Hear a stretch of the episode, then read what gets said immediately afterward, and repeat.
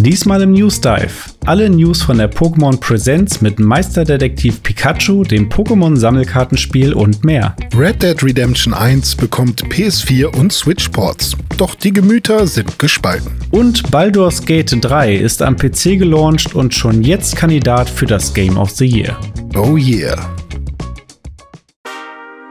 Pixelbook News Dive. Taucht ein in die Welt der Videospiele mit Dome und René. Einmal die Woche ziehen sie für euch die spannendsten Gaming-News an Land und diskutieren leidenschaftlich über ihr liebstes Hobby.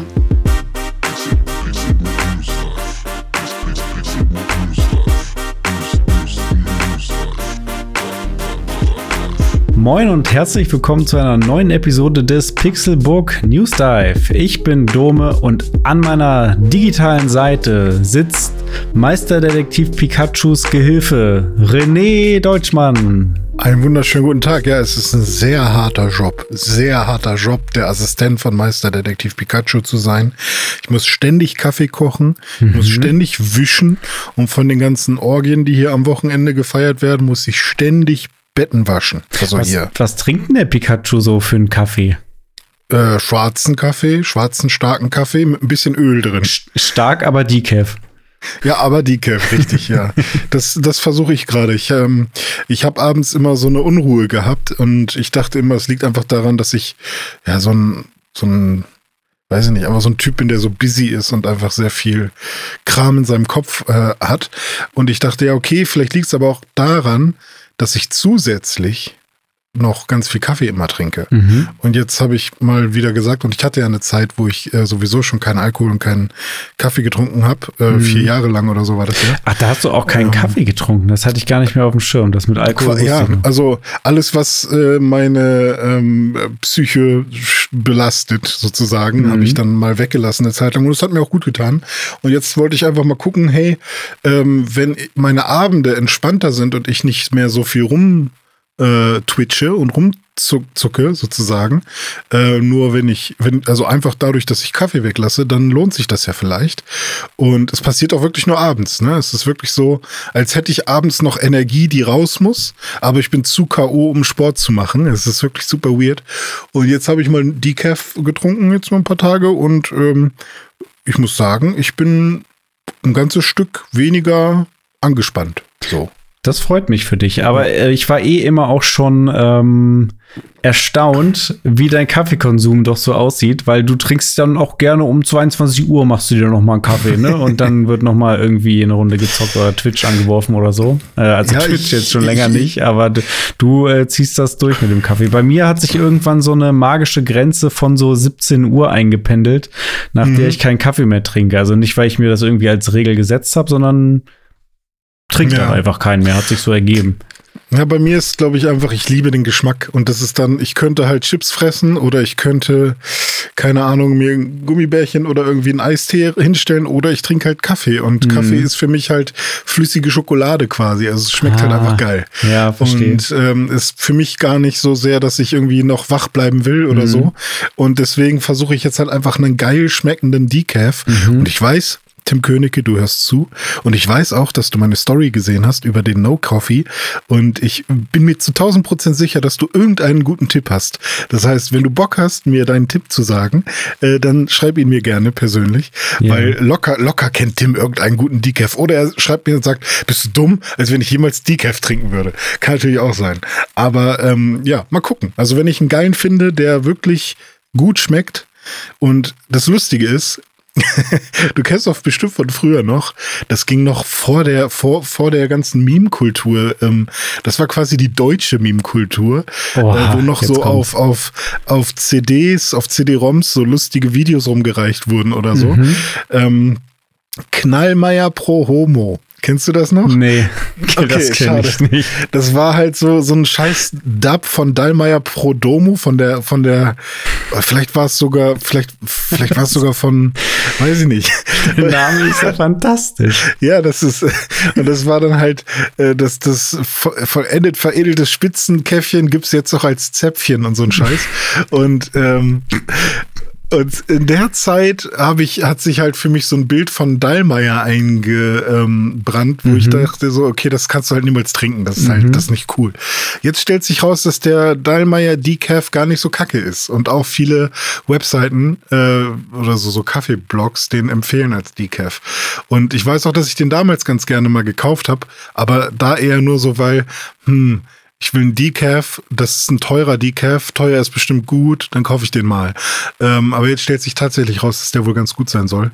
Das heißt, ich habe den jetzt mal bei Rewe im, im ähm, in meinen Korb reingepackt, aber noch nicht ausprobiert. Also gucken wir mal. Okay. okay so viel okay. zu meiner Kaffeetour. So viel zum, Was geht denn zum bei Kaffeekonsum. Ja, also wie gesagt, ne, bei mir ist es gibt diese magische 17 Uhr Grenze. Das ist so der Kaffee Cola Light Horizont, wo es dann ah, übergeht ja. vom mhm. Kaffee bis 17 Uhr dann zur Cola Light, weil ich kann abends kann ich keinen Kaffee mehr trinken. Selbst wenn er Decaf wäre, glaube ich, mhm. gibt es dann diesen Placebo-Effekt, dass ich das Gefühl habe, ich trinke ja Kaffee, also werde ich wach. Und mhm. ähm, Andersrum kann ich morgens auch keine Cola trinken. Das geht nur irgendwie nachmittags ja. und abends. Deswegen gibt's da so diese, diesen magischen Übergang. Ja, ja. nee, aber ansonsten äh, geht's mir gut. Ich habe eine schöne Woche verbracht. Vor allem bin ich jetzt endlich mal dazu gekommen, ein bisschen was am PC zu zocken. Uiuiui. Der Gaming-PC, der Gerät, ist jetzt mal mhm. zum Einsatz gekommen. Und da habe ich natürlich gleich mal so ein paar Games durchgefeuert und mal so ein paar äh, Benchmarks für mich selber gemacht und mal geguckt, was der PC so zu leisten imstande ist in Spielen, die ich ähm, schon in verschiedenen ähm, oder auf verschiedenen Plattformen in verschiedenen Konfigurationen kenne. Und da habe ich äh, zum Beispiel äh, mal reingeworfen Crisis Remastered, Halo Infinite, FIFA 23 und Control. Und mhm. äh, zu Control gleich noch, weil da, da bin ich wirklich hängen geblieben jetzt auch. Ähm, mhm. Fange ich mal bei Crisis an.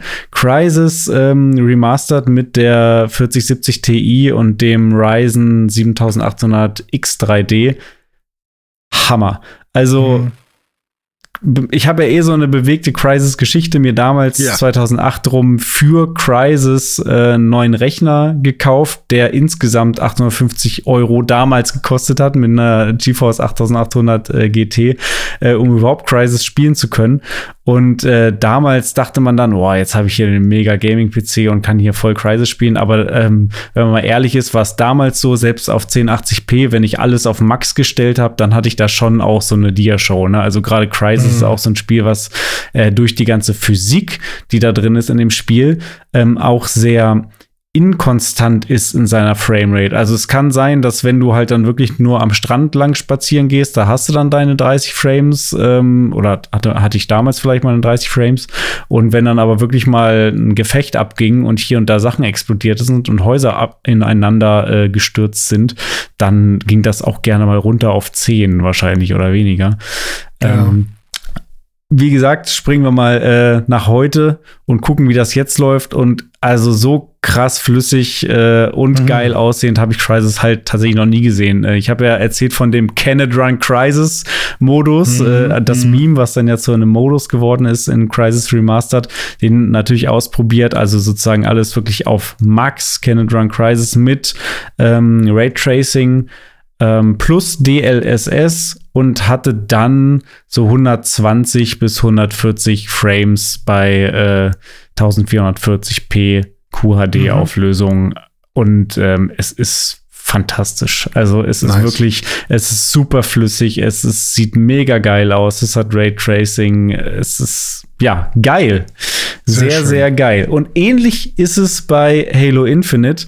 Ähm, auch das äh, mit äh, den ähnlichen Settings ausprobiert und auch das läuft mit 140 Frames äh, in maximaler Auflösung, äh, maximalen, maximaler Qualitätsstufe und bei 1440p. 1440 deswegen, weil mein Monitor das hergibt. Ich habe hier keinen 4K-Monitor und muss ich auch ganz ehrlich sagen, bei 27 Zoll bei so einem PC-Monitor bin ich auch der Meinung, und das kommt selten vor, weil ich will eigentlich immer das Maximum, was geht, aber ich habe nicht mhm. das Gefühl, dass mir 4K hier viel bringen würde ähm, auf die Entfernung und bei der Monitorgröße. Äh, deswegen finde ich, ist das ein ziemlich guter Sweet Spot. Außerdem bräuchte man dann wahrscheinlich gleich wieder die nächst dickere Grafikkarte, wenn man weiterhin alles mit hohen Frames und äh, mhm. äh, hoher Auflösung und Raytracing spielen will, das wäre dann mindestens eine 4080. Ja, die kostet dann gleich nochmal 300 Euro mehr. Da bist du dann ja. bei 1, 2. Also ich schätze mal, also wie viel, ähm, es ist ja jetzt keine Verdoppelung, obwohl vielleicht ist es eine Verdoppelung der Pixelzahl von WQHD zu äh, 4K, ich bin mir gerade nicht sicher, müsste ich mal nebenbei ausrechnen.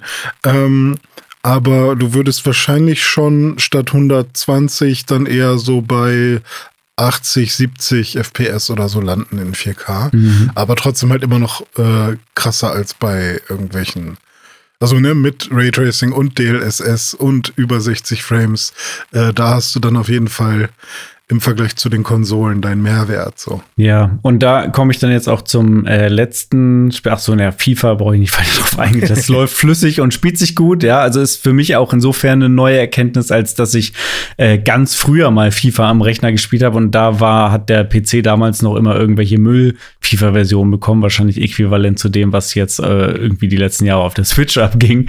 Äh, mhm. Aber nee, mittlerweile am PC alles super. Bin mal gespannt, wie das bei EAFC dann wird. So, aber das letzte Spiel, ähm, das ich jetzt noch getestet habe, und das habe ich wirklich nicht nur getestet, sondern da bin ich wirklich hängen geblieben, ist Control, die Ultimate Edition. Denn Control, mhm. ähm, ist ein Spiel, was schon lange auf meinem Pile of Shame liegt, was ich auch schon auf PlayStation 5 und auf Xbox Series X angefangen habe, aber äh, nie weitergespielt habe. Ähm, auch aufgrund der Technik. Und das wurde jetzt mit dem PC ausgebessert.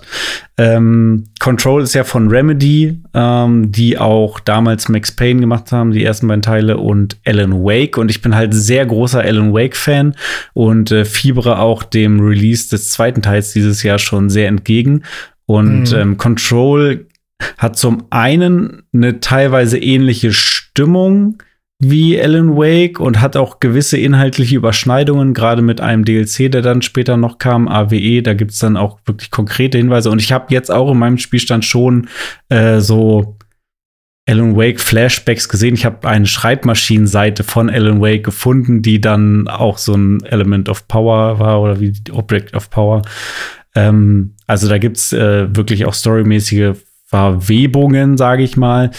Ähm, mhm. und ähm, Control vom Setting her bist du in diesem Federal Bureau of Control, also so, eine, so, so, ein Fake FBI, was sich aber mit paranormalen Geschichten äh, beschäftigt. Und ähm, es ist halt so cool inhaltlich, weil es ähm, nimmt das Übernatürliche und so verschiedene Dimensionen und irgendwelche Kräfte, die wir überhaupt nicht verstehen und presst das aber in so ein ähm, Bürokomplex, in so einen mm. ähm, Beamtenalltag sozusagen rein. Und dieser Kontrast, der ist so fantastisch. Und ähm, ich mag auch das Design von dieser Behörde total gerne. Und da kommen wir jetzt auch so zum Thema Technik, denn diese Behörde ist halt sehr viel mit Marmor und Glas und sowas äh, ausgestattet. Mm. Und ähm, da kommt natürlich jetzt Raytracing wirklich mal zum Tragen. Und das war das, was auf der PS5 und der Xbox Series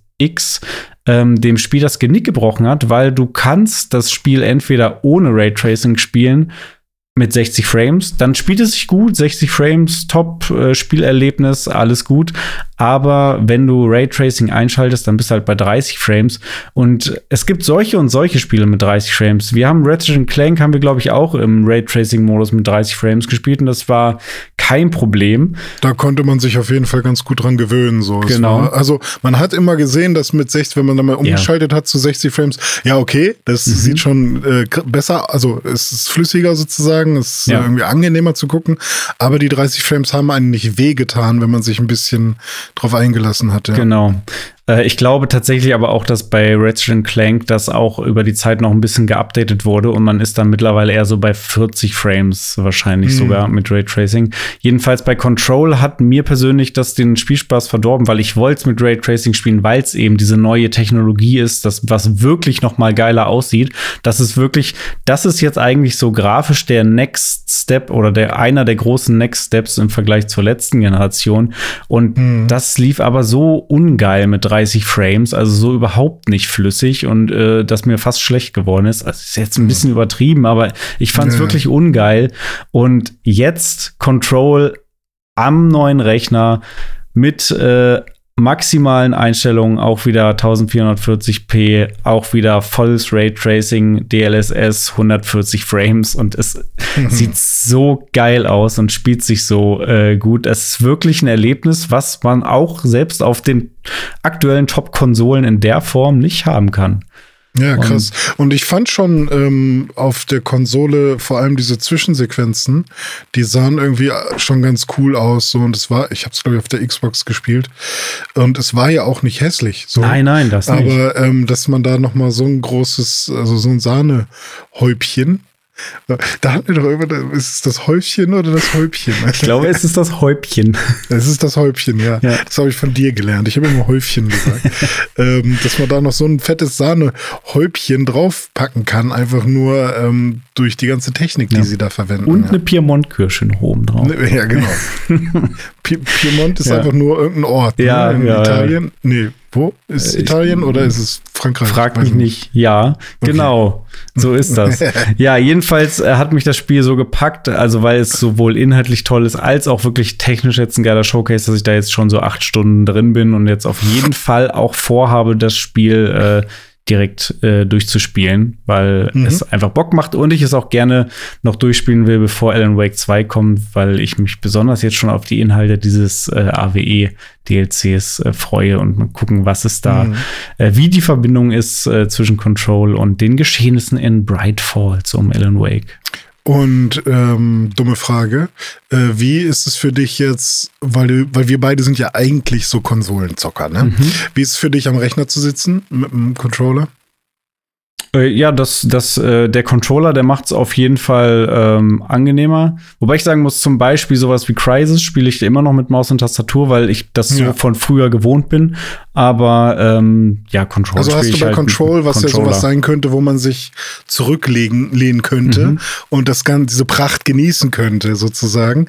Ist das für dich jetzt irgendwie, wo du sagst, okay, ich würde gern meinen Rechner ins Wohnzimmer schleppen und dann lieber von der Couch aus spielen oder ist es vollkommen fein für dich, das im Sitzen zu spielen? Nö, so? das ist vollkommen fein. Also sitzen tue ich ja so oder so, ob ich auf der Couch ja, okay. sitze oder ja, am aber dieses, dieses Arbeitssitzen, weißt du, dieses Bürostuhlsitzen, ja. das meine ich, weißt du? Ja, das, das stimmt schon. Ähm, wobei ich habe ja hier hinter mir auch noch so einen Sessel stehen. Theoretisch mhm. könnte ich ja auch den Sessel hier einfach äh, vor den äh, Schreibtisch stellen und mich da reinsetzen. Nö, aber ja. das, das ist okay. Also da okay.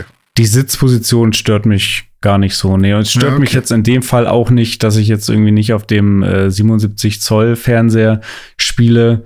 Ähm, wobei ich tatsächlich schon am überlegen bin, also mein, mein Monitor hier ist cool, ne? Haben wir schon mal drüber mhm. geredet, irgendwie so, so ein Dell äh, 1440p Monitor mit G-Sync und auch irgendwie äh, 244 Hertz und so. Also ist schon, schon ein gutes Ding. Aber ist, glaube ich, ein IPS-Panel und OLED ist halt eigentlich durch nichts zu ersetzen. Ne? Deswegen bin ich mhm. wirklich schon am überlegen, ob ich mir irgendwann dann doch, wo ich jetzt diesen netten Rechner habe, der Bock äh, macht auch auf PC-Gaming, ob ich mir nicht doch auch noch mal ein OLED Screen hier äh, für den ja. PC hole. Wirklich Wobei dann, ja dann nur zum Zocken auch, weil für, ja. für normale Windows- und Office-Anwendungen brauche ich da kein OLED. Ja, ja. Wobei ja bei, ähm, also IPS ist ja quasi die zweitbeste Variante für PC-Monitore, wenn man so will. Ne? Ja. Also wenn du, wenn du sagst, irgendwie Blickwinkelstabilität und all dieser ganze Kram und schneller Bildaufbau, wo wir ja aber auch die Entdeckung gemacht haben, dass OLED-Bildschirme mittlerweile oder vielleicht auch schon sind. immer mittlerweile die schnellsten sind ja. im Bildaufbau, ähm, was ich halt echt geil finde, weil ich habe ja gedacht, dass aus irgendeinem Grund, weiß ich nicht, wie ich zu der Annahme gekommen bin, dass die halt ein bisschen länger brauchen, aber äh, ist gar nicht so. Also dieser, wir haben uns ja mal so ein LG angeguckt, mhm. der irgendwie 0,1 oder 0,01 Millisekunden, äh, also Moment. So ich gucke mal schnell raus. Ähm, also es war auf jeden Fall ein sehr geringer Wert und ähm, da habe ich halt immer gedacht, OLEDs wären ein bisschen langsamer. Aber es kann natürlich auch sein, dass die jetzt einfach mit der Technik ein bisschen äh, weiter vorangeschritten sind.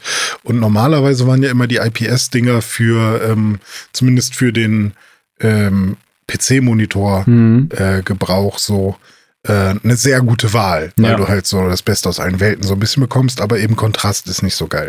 Ja, genau. Und man sieht halt immer dieses Hintergrundleuchten. Also Ja. das sieht man irgendwie immer, egal auf, auf welchem Hintergrund, ob das, ob wir jetzt in unserem grauen Teams-Meeting hier oder Ja. irgendwie der, bei mir unten in der Taskleiste, du hast immer dieses Gefühl von, da ist dieses Hintergrundleuchten Mhm. irgendwie. Ähm, und also wir sind einfach zu krass OLED verwöhnt mittlerweile von Smartphones, Ja. von Smartwatches, von Fernsehern und so weiter. Äh, Switch OLED, äh, auch ein Riesenunterschied. Äh, ich habe Mhm. ihn hier gerade noch mal aufgerufen. Das ist zum Beispiel der 27 Zoll Ultra Gear äh, OLED Monitor von LG äh, mit 240 Hertz und einer Reaktionszeit von 0,03 Millisekunden. 0,03, ja. Ja. Was halt auch bei 240 Hertz, okay, da muss der so schnell sein, natürlich, ne? Aber ähm, das ist schon eine Ansage. Ja. Ich ähm, frage mich aber auch so ein bisschen, ähm, also beziehungsweise mein Problem, was ich ja gerade realistisch habe, und das kann daran liegen, dass der Fernseher nicht so geil ist, aber mein Fernseher hat ja jetzt nach vier Jahren wirklich schon ziemlich viele von diesen Burn-Ins. Hm. Ähm, meine Freundin sieht die nicht so wirklich. Immer wenn ich sage, guck mal, siehst du das nicht? Ich So, keine Ahnung, was du da siehst. So. Mhm. Und ich denke mir halt aber so, boah, das ist schon ziemlich krass. Und ähm, Hatte mein letzter Fernseher auch. Ja. ja, und ich denke mir halt so, okay, ich könnte natürlich jetzt immer noch diese zusätzlichen ähm, Reinigungsprogramme laufen lassen, wo dann irgendwie lässt du zwei Tage lang deinen Fernseher mit so Krisseln laufen, weißt du, und dann werden alle Pixel refreshed sozusagen. Aber ob das wirklich was bringt, habe ich irgendwie bisher, also ich habe das schon mal mit einem Monitor gemacht, da hat das überhaupt nichts gebracht. Und ähm, und jetzt mittlerweile bin ich schon fast auf dem Trichter zu sagen, okay, ich finde OLED halt, ist das geilste, macht halt am meisten Spaß. Aber ich glaube, wenn ich mir noch mal einen Fernseher kaufen würde, dann will ich lieber was, was kein Burn-In verursacht. Weil das nach drei, vier Jahren sowas zu haben, ist halt wirklich echt ärgerlich. Ähm, also 2018 haben wir den gekauft. Also sind jetzt schon fünf Jahre. Ähm, und deswegen bin ich schon echt öfters mal so, also ich gucke jetzt nicht nach einem neuen Fernseher, aber immer wenn ich über QLED was lese, was ja quasi ein LCD ist, nur eben mit diesen Quantum-Dots, die da noch mit drin sind, das ist quasi kein OLED, sondern du hast immer noch einen relativ schlechten Kontrast, aber durch diese Quantum-Dots ähm, wird, wird das Bild halt noch so ein bisschen durch, mit Kontrast und Farbe angereichert, Ja. um das jetzt mal einfach ganz plump auszudrücken. Aber ich glaube, Und, da ähm, ist der Fernsehbereich irgendwie auch besser aufgestellt als der Display-Bereich hier vom, Mhm. vom PC, ja, der Monitorbereich. Irgendwie, ich, das ist sowieso so eine weirde Sache und okay, das, ich glaube, das wäre jetzt eine größere Abschweifung, aber Ja. ich bin immer verwundert darüber, wie unterschiedlich diese Märkte doch sind. Ich, Hm. so, so, so, der unbedarfte Kunde denkt sich ja, Bildschirm, Bildschirm ist Ja, so. Aber das sind wirklich ganz unterschiedliche Anforderungen, die da anscheinend an so einem PC-Monitor im Vergleich zu so einem Fernseher gestellt werden. Ja, ja. Ja, und PC-Monitor, da ist ja wirklich so Windows, ne? Du hast dieses Windows-Zeichen unten links, wenn du, wenn du die Taskleiste nicht ausblenden lässt. Ja. Oder deine Apps oder was auch immer, oder deine Fenster halt permanent Ja. offen. Ja. Deswegen ist da die äh, Burn-In-Wahrscheinlichkeit natürlich noch sehr, sehr viel höher. Und ist natürlich gut, wenn du dann einen Bildschirm hast, bei dem das wahrscheinlich nicht passiert, ne? Ähm, und ja, bei mir ist es halt wirklich nur, wenn wir nicht so viel mit Untertiteln gucken. Also wir gucken ja wirklich ähm, Sachen auf Englisch, aber dann nochmal mit englischen Untertiteln, damit man immer, auch wenn man mal irgendwas nicht verstanden hat oder so akustisch, dass man trotzdem sieht, okay, was hat die Person gerade gesagt. Ähm, und äh, diese scheiß schwarzen Balken von den Untertiteln sind halt die, die, die sich eingebrannt Okay. haben. Und das, ähm, ne, also die wechseln sich immer, aber sind ja immer in der gleichen Posi Position. Das Mhm. heißt, diese Pixel an der Stelle müssen sehr häufig schwarz anzeigen. Mhm. Was ja auch eigentlich dumm ist, weil schwarz ist ja eigentlich aus. Wie kann das ein Burn-In sein? Ist ja auch lustig. Hast du recht. Vielleicht ist es nicht wirklich schwarz-schwarz, sondern grau oder so. Ja, Weiß das kann nicht. natürlich auch sein. So, aber ähm, noch einmal, um das Fernsehthema oder Display-Thema abzuschließen. Ja. Ich habe noch einmal ausgerechnet zwischendurch, äh, wie viele Pixel ein 4K-Bild hat. Du bist Das ein Teufelskerl. 8,2 Millionen ungefähr und oder 8,3 Millionen, wenn man aufrundet. Und ein WQHD-Display hat 3,6 Millionen. Okay. Und Mhm. äh, das ist ein Unterschied von, also beziehungsweise es sind 44 Prozent von einem 4K-Bild ist WQHD, Mhm. also weniger als 50 Prozent. Das würde bedeuten, das würdest du jetzt mit der wenn man annehmen würde, es wäre eine lineare Funktion und deine Grafikkarte würde linear quasi arbeiten, dann hättest du am Ende nur 52,8 Frames. Ja. Äh, würdest du jetzt in 4K spielen. Aber ähm, da DLSS und diese ganzen Dinger natürlich nicht linear arbeiten, sondern das ein bisschen anders funktioniert, kann ich mir trotzdem vorstellen, dass du irgendwie bei 60 bis 70 äh, rauskommst. Ja, das könnte schon sein. Ähm, ja. Ja. So, wollte ich nur So- einmal gesagt haben. So ist das. Ja, jetzt haben wir ganz viel über äh, Technik, Benchmarks und Monitore geredet. Ähm, wie ist es denn bei dir gewesen in der letzten Woche? Hast du auch noch was gespielt, bevor wir dann demnächst mal Richtung News abbiegen? Ja, ich habe mal äh, das neue Disney-Spiel mir angeguckt mit meiner Freundin und zwar Disney Illusion Island. Ähm, das wurde ja auf der einen Nintendo Direct mal angekündigt und jetzt ist es auch schon raus. Ich habe ein bisschen das Gefühl, dass es untergegangen ist, so dass das nicht so viele Leute ähm, oder zumindest nicht so viele Outlets darüber berichtet haben. Ähm, es ist aber echt ganz schick. Also vor allem finde ich die Animation ganz nice. Es ist halt dieser neue Disney-Stil. Also dieses ähm, Ah, dieses weiß nicht, Kantige, ne? ja, Irgendwie. ja, Mickeys Clubhouse mäßig, keine Ahnung, kenne ich mich nicht mehr mit aus, aber ist so ein bisschen kantiger, aber trotzdem, ich fand den Humor sehr cool. Goofy ist sehr cool, Donald auch wieder sehr cool. Mickey und äh, Minnie sind natürlich die, die neutralen Charaktere, die quasi nicht so viel ähm, ja, extreme Charakterzüge haben, sondern eher eben, ne, basic. Mhm. Ähm, aber ähm, ja, die, die Story hinter diesem Spiel ist, dass diese Charaktere eingeladen wurden von und sie denken voneinander, dass sie voneinander Briefe bekommen hätten, auf eine besondere Insel zu gehen und dort sich zu treffen, um dort zu campen oder irgendwas. Und dann kommen die da an und sie treffen sich und dann, hey, warum habt ihr mir denn einen Brief geschickt? Oh, das ist ganz schön komische Ecke hier. Dann, hey, ihr habt mir doch den Brief geschickt, ne? Okay. Das Und klingt ja wie heraus- bei, beim ersten Pokémon-Film. Wo die alle Stimmt, die ja, Einladung richtig. von Mewtwo bekommen und dann ja, richtig. Insel. So ähnlich ist es auch, nur eben, dass äh, so, eine, so ein komisches Volk das Brief, den Brief geschickt hat oder die Briefe verschickt hat. Und zwar so, dass sie sind so kleine Meerschweinchen ähnliche Wesen und die haben irgendein Problem und äh, das Problem ist irgendwie äh, irgendwelche geheimen ähm, Artefakte sind verschwunden und die müssen zurückgeholt werden. Ansonsten passiert irgendwas ganz Schlimmes. Und ähm, und die sind halt auch ganz süß und ganz nett. Und jetzt ähm, müssen wir halt losziehen um diese äh, Gegenstände wiederzufinden und ähm, und die halt wieder zurück in so einen Schrank reinpacken und dann muss der zugemacht werden und dann zu einer bestimmten Zeit muss das alles da drin sein und wenn das nicht passiert, dann alles ganz schlimm, keine Ahnung. Okay. Und die wissen natürlich, dass ähm, Mickey äh, super hilfsbereit ist, weil die seine ganzen Comics gesehen haben oder so, weiß ich nicht. Ist, ich, ich, ist schon ein bisschen her, dass ich das jetzt äh, gesehen habe, weil eigentlich hätte ich schon letzte Woche drüber sprechen können, aber ähm, wir waren so in, in, im Talk drin, dass wir, dass wir ähm, das nochmal verschoben haben. So, und, ähm, und dann ist es quasi Metroidvania. Also es ist dann, ähm, du läufst in 2D durch Labyrinthe ohne Ende, äh, lernst nach und nach erstmal Fähigkeiten, wie zum Beispiel den Doppelsprung oder Wandsprung oder ähm, man kann sich auch gegenseitig umarmen, wenn man im Koop spielt, dann kriegt man Herz zurück, so, so ein bisschen Leben zurück. Und an sich ist es wirklich erstmal nur ein Finde den Weg und guck auf die Map immer mal wieder, ähnlich wie bei ähm, einem Metroid.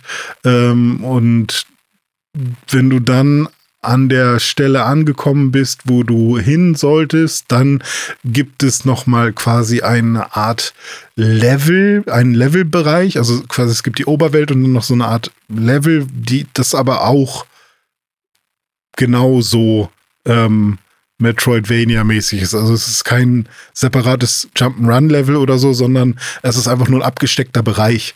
Ähm, Okay. aber auch nicht so wie bei Metroid Dread, dass du halt hin und her äh, fahren musst. Also, ne, du hast quasi äh, fünf unterschiedliche Bereiche, sondern alles hängt schon miteinander zusammen.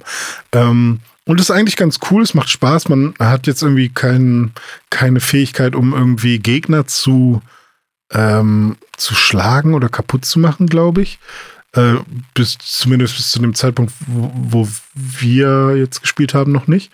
Ähm, aber äh, es ist sehr viel Ausweichen und Springen und Rätsel lösen, Schlüssel sammeln, äh, um irgendeine Tür aufzukriegen und sowas. Und insgesamt sieht's halt auch einfach ganz nett aus. Also vor allem, wenn man Bock auf dieses, ähm, auf diese Atmosphäre, auf dieses Disney-hafte irgendwie hat, dann ist es irgendwie ganz nett. Ähm, mein größtes Problem war eigentlich, dass alles ziemlich ähnlich aussieht. Also auch wenn man in unterschiedliche Bereiche kommt, da steht dann irgendwie der Pfeil zeigt nach unten, sagt, da geht's Richtung Bibliothek. Und dann bin ich irgendwie unten und dann ist das anscheinend schon die Bibliothek, aber ich habe keine Anzeichen gesehen, dass ich gerade in einer Bibliothek bin. Und dann, hm. ähm, vielleicht ist da irgendwo ein Buch gewesen oder so, keine Ahnung, aber viel zu wenig, damit ich das verstehe. Und dann ist, komme ich unten an, dann ist da wieder ein Pfeil nach oben, der sagt, zum, zur Farm oder so. Und dann, hä? Bin ich schon in der Bibliothek und jetzt soll ich, da oben ist die Farm. Ich war bei einer Farm, das sah gar nicht aus wie eine Farm. Also es ist wirklich so irgendwie ein bisschen komisch. Ähm, aber es ist halt auch Illusion Island, also es ist alles so ein bisschen weird und, und ähm, ja, ein bisschen auf Droge, nur ohne Drogen halt. Das fand ich ja. ja. bei Control auch immer so cool, wenn man in einen neuen Abschnitt gekommen ist, dass wirklich dann auch immer so bildfüllend dann da äh, steht, äh, welcher ah, ja. Bereich das gerade ist, in dem man da. Ja, Jetzt habe ich mich tatsächlich so ein bisschen sogar sogar an sowas wie Dead Space erinnert gefühlt, weil man mhm. schon ähnlich wie man in Dead Space ja auch dann durch die verschiedenen Schiffsbereiche ähm, sich bewegt und dann mal in der Lebenserhaltung ist und dann mal beim Antrieb und dann mal mhm. irgendwie in, in der Medizin, äh, ist man bei Controller auch in den verschiedensten Bereichen, ja. Forschungslabor oder ähm, Vorstandsbereich so, oder, oder. Ist das nicht so David Lynch-mäßig irgendwie? Also irgendwie wirkt das alles so äh, Gott, wie hieß es denn? Ähm, Twin Peaks? Ja, genau. Ja. Ein bisschen. Ich ja. weiß nicht, ob das da, ob das da so ist äh, bei Twin Peaks, ähm, dass die da auch so fett die, die, ähm, die Ortschaften einblenden. Aber irgendwie ist das meine Assoziation, weißt du? Ähm, nee, ich, ich glaube nicht, weil da. Aber es gibt auf jeden Fall so Filme, wo, wo das ja. gemacht wird. Ja, definitiv. Und wo das sehr dramatisch eingesetzt wird. Und ähm, ja. Aber nochmal zurück zu äh, Disney. Wie, wie würdest mhm. du das Spiel jetzt irgendwie in Anführungszeichen abschließend bewerten? Ähm. Ja, also ich habe viel zu wenig gesehen, äh, um, um da irgendwas sagen zu können. Ich finde halt, ich kann halt sehr viel über den Look ähm, sagen und darüber, dass sich halt gut steuert soweit. Und ich weiß auch, weil wir uns gefragt haben, äh, meine Freundin und ich, ob es noch mal ein bisschen schneller wird und an Tempo zunimmt. Ähm, und dann haben wir bei Reddit gesehen, dass viele Leute gesagt haben, ja, ist am Anfang schon ein bisschen langsam und dann geht's aber richtig los irgendwann. Okay. Also äh, wirklich bewerten kann ich das jetzt nicht, aber es ist auf jeden Fall kein technisches Debakel oder so, sondern es ist auf jeden Fall, wenn man irgendwie sich die Trailer anguckt und das Gefühl hat, hey, das sieht ganz cool aus, ähm, dann ist das auf jeden Fall nichts, wo ich sagen würde, lass die Finger davon, sondern probiert's halt aus. Mhm. Ähm, und wir werden es auch noch weiterspielen, aber es ist jetzt auch nichts, wo ich sagen würde, ähm, wow, das hat mich jetzt aber so krass überrascht und ist ja so cool. Dome Spiel das mal unbedingt. Sondern es wirkt halt einfach wie ein solides Spiel. So, die packen da ein paar Formeln zusammen, die gut funktionieren. Und ähm, wir werden es weiterspielen und mal gucken, ob da noch ein paar Überraschungen dazukommen. Also, ähm, wie war das? Äh, Fans der Serie äh, greifen zu, alle anderen spielen Probe. ja. Okay. Ja, apropos Fans der Serie greifen zu. Ich weiß, du bist auf jeden Fall ein großer Fan von Pokémon. Und äh, ja. äh, bevor wir gleich in die erste News gehen mit der Pokémon Presents und einigen Neuigkeiten. Äh, da werden wir auch über Pokémon Karmesin und Purpur sprechen. Du hast es ja noch mal getan, ne? Du hast noch mal mhm. Pokémon Karmesin angefasst. Ja. Wie ist es ja. denn jetzt so gelaufen? Es war okay. Es ist jetzt das fünfte Mal, glaube ich, dass ich anfange. oh also ich habe zweimal Solo auf der Switch halt einfach für mich. Äh, dann einmal im Stream ähm, und dann einmal auf äh, mit Yuzu auf dem Switch-Emulator, äh, wo ich dann aber auch gemerkt habe, okay, es funktioniert besser, aber trotzdem Abstürze und Schwarzbilder und mm. was auch immer. Mhm. Und jetzt ist es das fünfte Mal, dass ich gesagt habe, okay, ich habe die ganze Zeit schon Bock und ich bin gerade in meinen Pokémon-Karten ähm, am Machen und so und ähm, und jetzt wollte ich halt einfach mal wieder und ähm, und ich habe mir von vornherein gesagt, hey, sieh es aus dieser Brille ähm, eines Kindes, das keine Ahnung, den ganzen Scheiß nicht sieht, dieses ganze Ruckeln oder so. Ähm, achte einfach mal nicht drauf, sondern achte auf das, was, worum es geht. So, und da, wenn, wenn eine Person irgendwie in dem Spiel jetzt lächelt oder so oder ähm, was sagt, was ähm, so die Mutter sagt irgendwie hier, ich habe den Sandwich gemacht, dann freue ich mich darüber, weil es geht darum, dass es geht um Fürsorge in dem Moment und nicht darum, dass da hinten der Grashalm richtig scheiße aussieht oder so. und ähm, und jetzt, wo ich es so spiele und einfach sage, ja, scheiß auf den ganzen, auf das ganze Rumgestottere und so und scheiß darauf, dass äh, Atsu Merrill irgendwie im Gras verschwindet, weil das so klein ist und die es nicht hinbekommen, in, an der Position, wo Atsu Merrill, siehst ich habe es trotzdem alles gesehen, ne? aber ich kann es halt ganz gut äh, ähm, ausblenden, äh, dass man das Pokémon da nicht sieht, weil es halt einfach irgendwo im Gras steht und das Gras über das Pokémon ragt und na egal, sieht einfach aus wie ein billiges Pokémon-Spiel. Ähm, wenn ich das halt so bewusst ausblende, und ähm, dann kann ich mich schon ganz gut darin verlieren. So, und ich bin jetzt auch, also klar, ich musste halt den Anfang nochmal spielen. Und das ist natürlich immer das Nervigste. Und jetzt bin ich erst in der Akademie. Also ich mhm. habe den ganzen Anfang jetzt erstmal gemacht. Welches Starter-Pokémon? Äh, natürlich Krokel. Immer Also ich kann, ich kann, also klar, ähm, äh, ich weiß nicht, wie die Ente heißt, äh, Quacks, oder? Ich glaube, Quacks ja. Genau. Äh, finde ich auch cool, aber ich finde halt die, ähm, hier bei, bei Londa oder wie er heißt, ich finde halt die, die äh, Entwicklung alle nicht gut. Ja, genau, das singe ich auch immer. Äh, finde ich halt alle doof. Und äh, Felori finde ich auch cool, aber die Entwicklung finde ich auch einfach nur hm. hässlich. Ja, sorry. Ja, wobei alle, auch, äh, auch Krokels äh, Endstufe, ja. er hat jetzt auch keinen Schönheitspreis ja. verdient. Das stimmt, das stimmt. Aber immerhin finde ich, kann ich mit dem Wortspiel Krokel immer noch sehr viel anfangen. Krokel ist Ko top. Ja. ja. Kogeln und Krokodil ist halt einfach finde ich super immer noch. Und ähm, ich finde auch den, die letzte Entwicklung halt kann ich am ehesten mitarbeiten. So. Mhm. Ähm, auch wenn ich wahrscheinlich dann eher ein anderes Feuer-Pokémon am Ende im Team haben werde. Ähm, und was wollte ich sagen? Ja, genau, das Einzige, was, was mich jetzt eigentlich nur stört, ist, dass ich quasi nichts gemacht habe und mein Team irgendwie schon alle Level 8 sind und so und Level 9 oder so. Ach, man kann den EP-Teiler, glaube ich, nicht ausschalten. Äh, ja, und ne? ich, ich will auch an sich gar nicht, dass man den ausschalten kann mittlerweile, sondern ich fände es einfach cool, wenn man nicht für, äh, wenn man nicht so schnell irgendwie Erfahrungspunkte bekäme. Da mhm. dachte ich mhm. dann halt auch wieder daran, okay, es ist halt für Kids, ne? Also, mhm. aber ich habe das Gefühl, ich habe irgendwie viermal Tackle benutzt in diesem ganzen Spiel mit Krokel und mein Ferkuli ist schon Level 10 gleich oder was.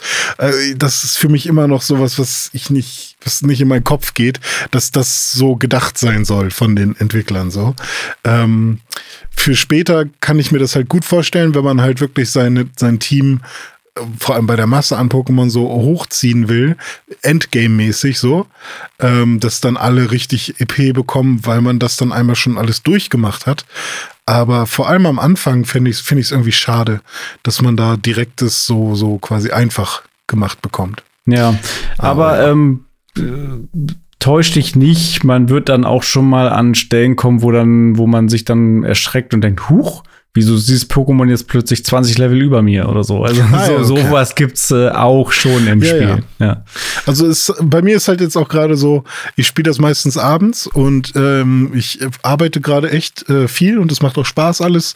Und wenn ich abends im Bett liege, dann spiele ich halt so ein bisschen Pokémon und ich penne halt immer sofort dabei ein. Das ist halt mega geil. Also dieses Pokémon macht mich so müde, aber nicht im Sinne von, dass es schlecht, sondern ich will halt irgendwas machen und beim Trainerkampf, wenn ich dann arge die ganze Zeit Hammer und, und ich dann sehe, oh ich schaffe den Kampf und dann muss ich aber die Switch weglegen, weil ich dann wegpenne. Also es ist mein Einschlafspiel auch gerade. Ist schön. Ja, man kommt runter ja. dabei. Ist was zum ja, Entspannen. Auf jeden Fall. Definitiv. Ja. So, jo. wir haben es angekündigt. Äh, wir waren schon bei Pokémon. Dabei bleiben wir jetzt auch und gehen mal in die News und schauen uns an, was bei der Pokémon Präsenz am 8.8. alles so angekündigt wurde. Pika. Genau so ist es. 35 Minuten gab es zu sehen auf YouTube von äh, der Pokémon Company, respektive Nintendo und wer da sonst noch so seine Finger im Spiel hat, denn es gab ja diversen Content da zu begutachten. Ähm, die Pokémon Presents äh, startete oh Gott, nee, jetzt will ich nichts Falsches sagen. Ich glaube, mit dem Trading Card Game. Es gibt auf jeden Fall Neues zum Trading Card Game. Es gibt wieder so ein, so ein World Championship und da gibt es auch wieder neue Karten, die verteilt werden. Und mhm. äh, irgendwo in Yokohama ist wieder irgendein Event oder so. Ähm, ich habe jetzt nicht, ich habe mir hier Sachen rausgeschrieben, die ich persönlich interessant fand von dieser Pokémon-Präsenz. Ja, so sollten wir es tun. Genau, es wurden zum Beispiel auch Sachen über Pokémon Sleep, Pokémon Masters und Pokémon Unite äh, angekündigt, aber zu all diesen Sachen habe ich keinerlei Bezug und kann auch das nicht sinnvoll einordnen. Deswegen lasse ich diese mhm. Sachen hier einfach mal weg. Wenn du da doch irgendwelche Ergänzungen zu hast, dann äh, kannst du es natürlich äh, jederzeit raushauen. Ansonsten gut aus meinem Leben verdrängt. Sehr gut.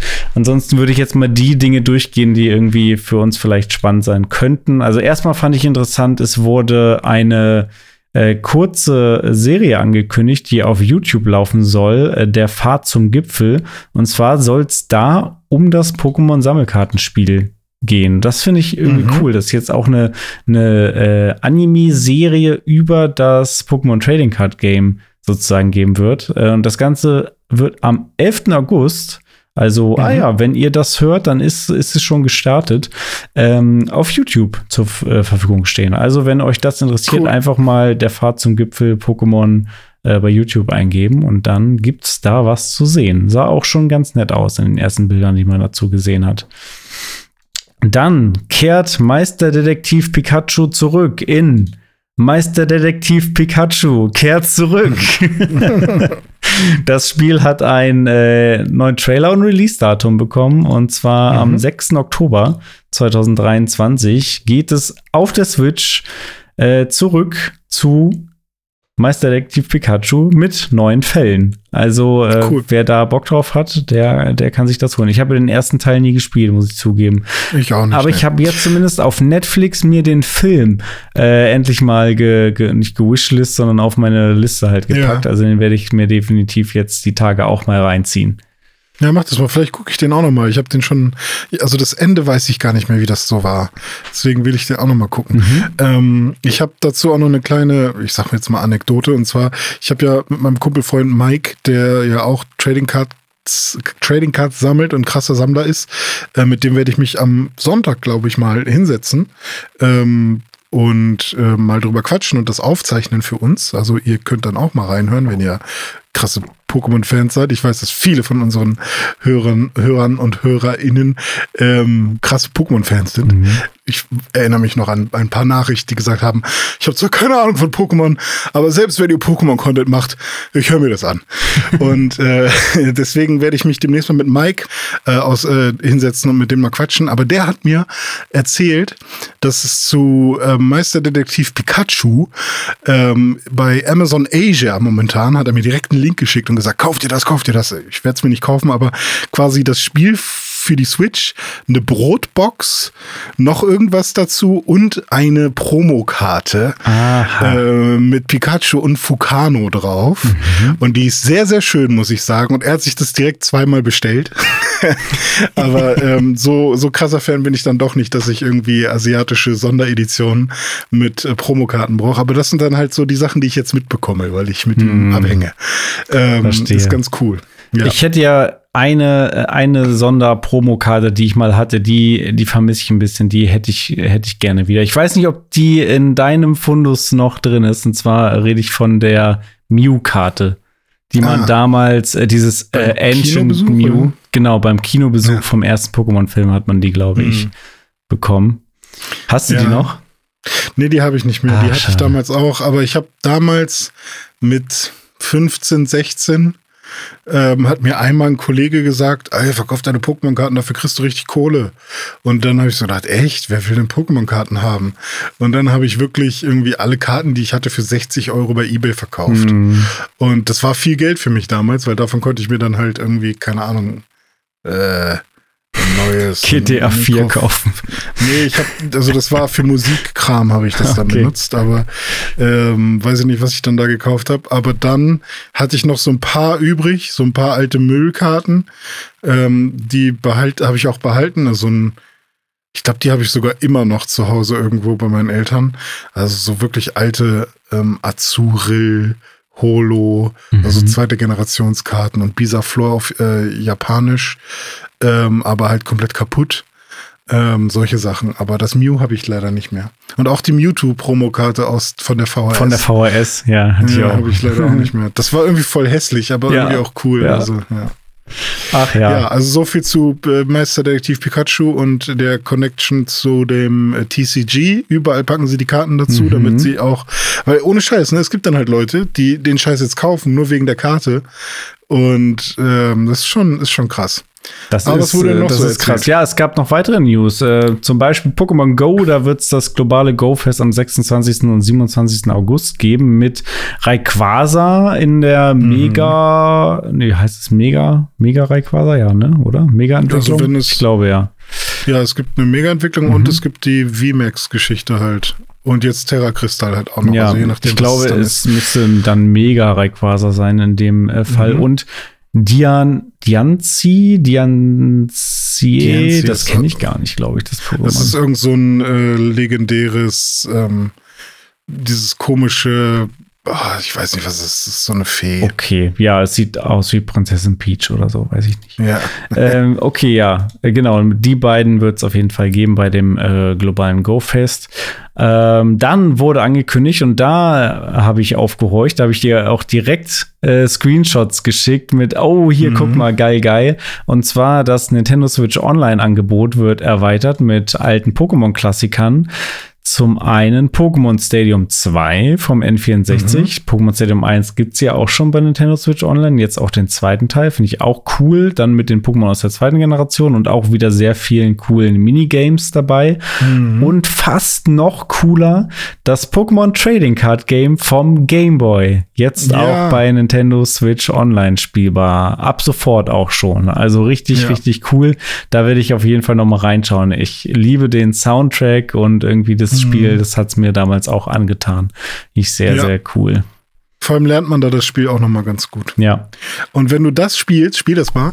Und dann hast du nämlich Bock auf TCG Live. Und dann spielen wir nämlich ja. auf dem Handy immer Pokémon-Karten gegeneinander. ja, sehr cool. Mal gucken, wie sehr es mich dann anstecken wird.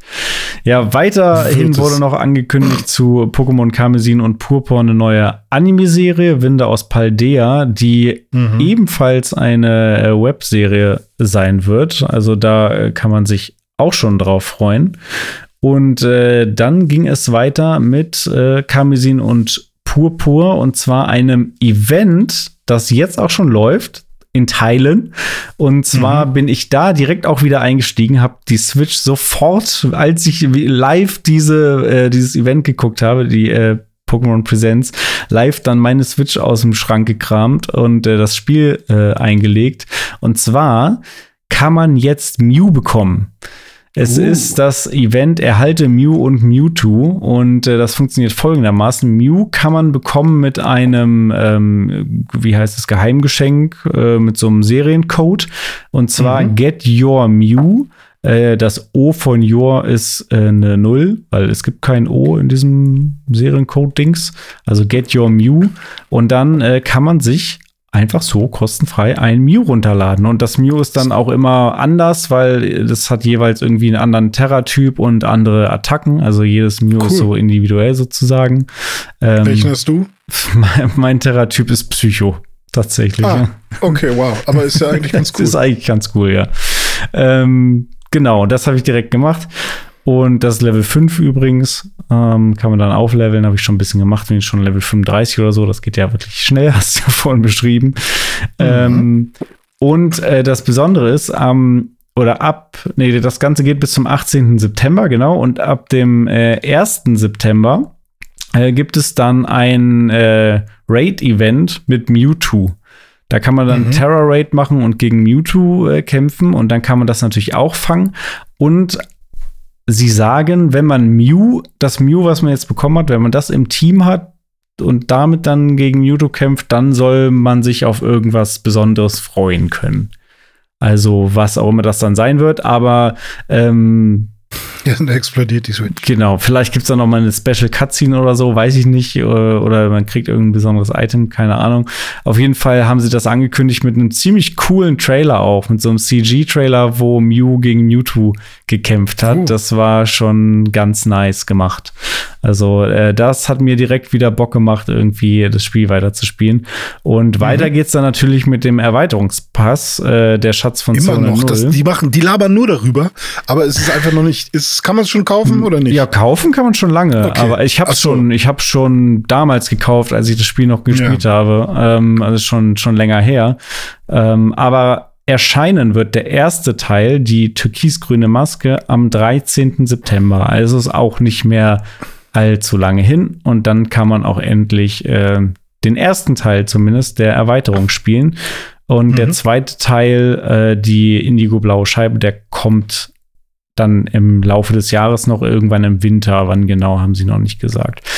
Ja, mhm. aber generell freue ich mich auf den Erweiterungspass, äh, weil es werden 200 neue, also nicht neue, neue, sondern 200 Pokémon mit dazukommen in die Spiele, die jetzt eben noch nicht drin waren. Äh, und natürlich auch ganz neue Pokémon äh, werden wieder dazukommen. Und ja. ja. und es wird neue Stories geben, neue Orte, an die man gelangt, ähm, ja, neue Funktionen. Aber das will ich jetzt nicht alles im Detail durchgehen. Ja, cool. Also bin ich mal gespannt, ob ich bis dahin auch alle Pokémon gefangen habe, um dann auch die neuen 200 äh, dazu zu holen, weil das wird ja bestimmt auch wieder dein Ziel, ne?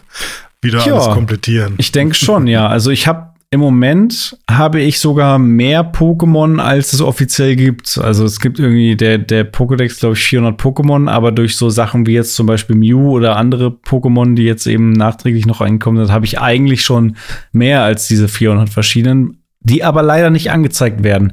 Ich fände es ja mhm. cool, wenn im Pokédex dann auch stehen würde, du hast, was weiß ich, 410 von 400 Pokémon oder so. Aber nee, ja. die neuen, die später dazukommen, sind, die finden gar nicht statt in diesem Pokédex aktuell. Mhm. Vielleicht wird das dann mit dem, mit dem äh, DLC dann auch noch mal geupdatet. Also wahrscheinlich wird es in irgendeiner Form geupdatet. Ja, okay. Ja, ja mal gucken. Also ich habe gerade auch Bock, ich spiele auch immer wieder ähm, und äh, mal gucken, ob ich jetzt dranbleibe. Ähm, ich bin echt gespannt, weil ich habe, also jetzt ist der Bock wieder da, ist auch volle Kanne da. Jetzt liegt es nicht an mir. Jetzt, wenn, dann liegt es nur am Spiel. So. Und wenn es dann Kacke ist, dann bist du schuld, du. Dann bin ich schuld, ja. Aber ja. immerhin weißt du, was du jetzt äh, die nächsten Tage und Wochen vielleicht auf deiner Nintendo Switch spielen kannst. Ähm, ein weiteres Spiel, was demnächst auf der Switch erscheinen wird, ist ein sehr, sehr gutes Spiel, auf das ich grundsätzlich auch immer Bock habe und eigentlich einmal im Jahr auch durchspielen will. Allerdings äh, vielleicht nicht unbedingt in dieser Version. Die Rede ist von Red Dead Redemption 1, das jetzt nämlich einen neuen Port bekommt für die Switch und die PlayStation 4.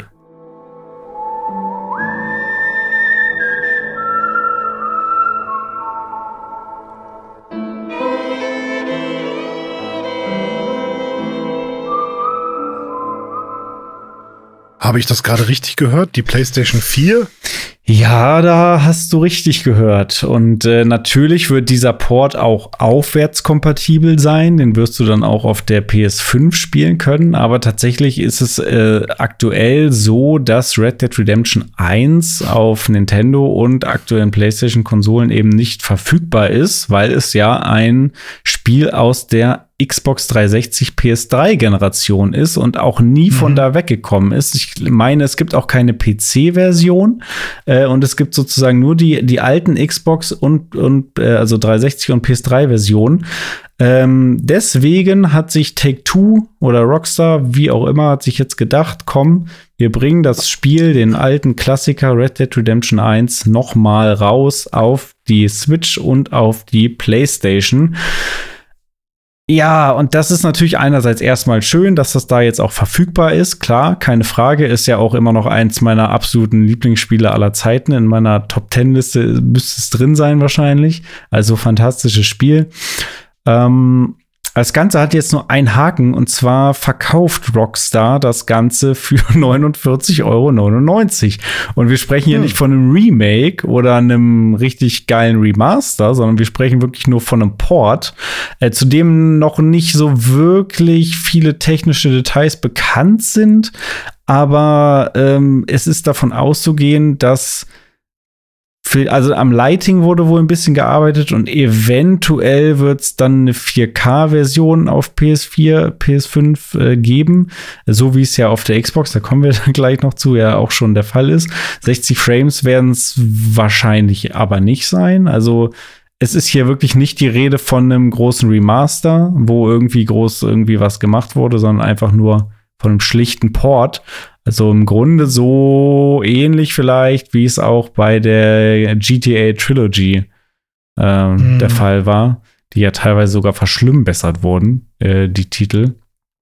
Ja, und das Ganze zu einem Preis von 49,99 Euro. Er kommt am 17. August in den Nintendo eShop und in den PlayStation Store. Und am 13. Oktober wird es auch noch eine Physical Edition geben, die dann in den Handel kommt, kann man sich dann eben auch nochmal auf Disc oder für Switch eben im Laden kaufen, wenn man das gerne möchte. Ja, aber ähm, ja, das ist eben der große Haken, 49,99 Euro. Auf Xbox, ne, also wenn man sich jetzt fragt, hm, Warum kommt es nicht für Xbox? Ganz einfach, weil das Spiel auf Xbox One und auf Xbox Series X und S abwärtskompatibel, aufwärtskompatibel ist von der 360-Version. Das heißt, wenn man die 360-Version besitzt von Red Dead Redemption, kann man das schon lange, schon zu Xbox One X-Zeiten in 4K mit HDR auf der Xbox spielen und zwar ohne einen Cent Aufpreis bezahlen zu müssen. Also nur mit mm. der mhm. Kopie, die man sich damals, wann war es, 2010 oder was, äh, für die 360 gekauft hat. Äh, und das ist mal richtig geil. Und in diesem Modus habe ich das Spiel auch tatsächlich noch mal durchgespielt. Auf der One X war es noch, damals dann schon in 4K mit HDR. Ein fantastisches Erlebnis. Und das ohne einen Cent noch mal dafür ausgeben zu müssen. Und jetzt kann man, hm. wenn man Glück hat, ein ähnliches technisches Erlebnis haben, noch mal auf der PlayStation und das dann aber noch mal für 50 Euro. Hm, ja, was, also was sagen wir denn dazu? Ja, also irgendwie habe ich das Gefühl, dass das einfach nur so eine so eine Fiskaljahr-Scheiße ist, weißt ja. du, so Geschäftsjahrgeschichte. Also, weil, ähm, also es wirkt für mich so und ich, ähm, da, da, haben wir keine Belege für, aber es wirkt für mich so, als säßen die da und zwar nicht Entwickler oder irgendwelche ähm, Game Designer, die irgendwie Bock haben, noch mal was Geiles aus dem alten Spiel zu machen, sondern halt wirklich Leute, die sagen, okay, wie können wir noch mal ein bisschen äh, Geld dieses Jahr verdienen? Was haben wir denn noch so rumliegen? Oh, wir haben ja mit Red Dead Redemption dem, mit dem ersten Teil voll lange nichts mehr gemacht. Ähm, können wir das nicht noch mal irgendwie verkaufen? Also mit wenig Aufwand da noch mal irgendwie Kohle reinholen und ähm, dann sagt man halt, ja, okay, Vollpreis kann es nicht sein. Okay, was ist gerade nicht Vollpreis? Ja, 50. Ja, okay, dann nehmen wir das. Und äh, 17. August ja. digitaler Release und 13. Oktober Physical Release. Ja. Das heißt, man gibt sich nicht mal Mühe, dass beides gleichzeitig rauskommt. Und man ähm, streicht noch den Multiplayer-Modus von Red Dead Redemption, genau, by the way. Ja, weil das würde ja auch noch Serverkosten und was auch mhm. immer äh, bedeuten. Ähm, das heißt, äh, 17. August ist noch im, ähm, im letzten Quartal des Fiskaljahres und ab dem 1. Oktober geht dann ja wieder das neue Fiskaljahr los. Das heißt, man versucht dann irgendwie noch irgendwie Kohle reinzu, reinzuholen und ab dem 13. Oktober gibt es dann auch die Physical Edition wahrscheinlich, weil die, weil die äh, Disc Copy äh, Dienstleister äh, nicht genug Zeit hatten. Ja, zu lang gedauert oder zu wenig Vorlauf ja, genau. oder was. Ja. Also so wirkt es halt. So ne? wirkt also, es. Ja. Und äh, zu Recht hat auch der Trailer von Red Dead Redemption, warte, ich gehe jetzt mal rauf, um zu gucken. Ähm, Red Dead Redemption, ja, remastered ist es ja nicht, ne? Äh, Switch. Ich weiß nicht, wo der, wo der Trailer tatsächlich bei Nintendo of America gab es den einmal. Gucke ich mal kurz. Ähm, ach so, Mist, ich kann das ja nicht sehen, weil ich ja nicht kein Plugin habe. Dann du meinst die Dislikes, kurz, ne? Ja, ja genau. Die sieht man ja leider nicht mehr. Ähm, aber ja, hier, also äh, vor einem Tag kann ich zumindest sagen, hat der ähm, Trailer 35.000 Upvotes gehabt und 106.000 Downvotes. Und das ist halt schon so, okay, da ist eine eindeutige ähm, Meinung, glaube ich, von den Leuten, die zumindest diesen Trailer gesehen haben. Ja. Und ähm, ja, 50 Dollar ist schon echt fies, vor allem wenn man auf der Xbox halt einfach diese, dieses kostenlo diese kostenlose Version sozusagen hat. Also was heißt kostenlos, aber ohne Aufpreis schon eine fantastische Version von diesem Spiel. Mhm. Ja, finde ich auch. Irgendwie wirkt er wieder wie so ein, wie so ein ähm, frecher Cash-Grab irgendwie. Ähm, das Spiel äh, ist das Geld auch im Zweifel wert. Ja, ist ja keine Frage. Ist wirklich ein fantastisches Spiel. Ähm, jeder, der es noch nicht gespielt hat, der sollte es auf jeden Fall nachholen. Ähm, ja, aber ich, also wenn man dann die Möglichkeit hat, würde ich dann eher zur Xbox-Version greifen und mir die irgendwie noch mal günstig holen, als da jetzt irgendwie Mhm. für 50 Euro irgendwie auf Switch oder so äh, oder auf PlayStation nochmal. Außer man hat natürlich keine andere äh, Möglichkeit. Aber dann, ich glaube, dann, ich meine, es ist jetzt schon irgendwie 13 Jahre alt, das Spiel.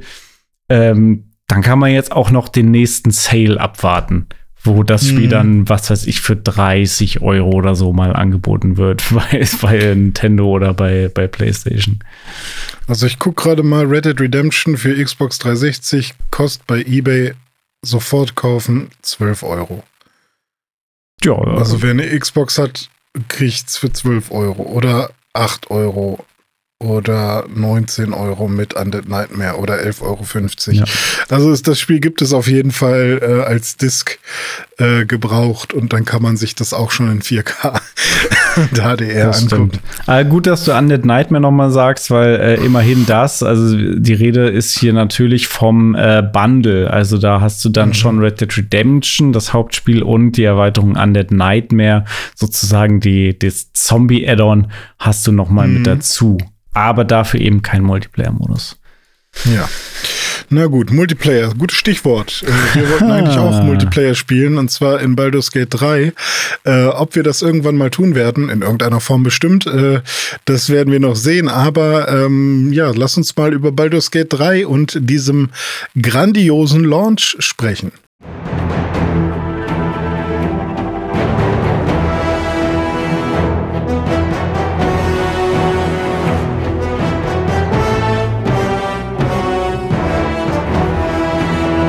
Dome, Baldur's Gate ist rausgekommen. Baldur's Gate 3. Was geht? Baldur's Gate. Was- Ja, Ah, ich, äh, ja. ich habe Bock nach wie vor. Ich habe es ja vor ein paar Wochen schon mal gesagt. Oh, wenn mal mein Rechner da ist, ne, dann, dann will ich Mhm. mir mal Baldur's Gate angucken, weil das äh, klingt irgendwie total spannend, was da so drüber erzählt wird. Und das sieht auch sehr spannend aus. Und äh, Mhm. mit der Meinung bin ich anscheinend nicht alleine gewesen, sondern da haben noch sehr, sehr viele weitere Leute äh, sich gedacht, ach Mensch, das sieht interessant aus, da schaue ich doch mal rein. Und so ist Baldur's Gate 3, glaube ich, jetzt schon einer der erfolgreichsten Launches, auch bei den Kritikern sehr, sehr, sehr hoch angesehen ähm, diesen Mhm. Jahres. Also man hört links und rechts, dass ähm, wir es hier mit einem Anwärter auf das Spiel des Jahres zu tun haben könnten. Man hört auch so Sachen wie, oh, das könnte das Spiel einer Generation werden, so wie es, was weiß ich, in den 2010er Jahren äh, The Witcher 3 war.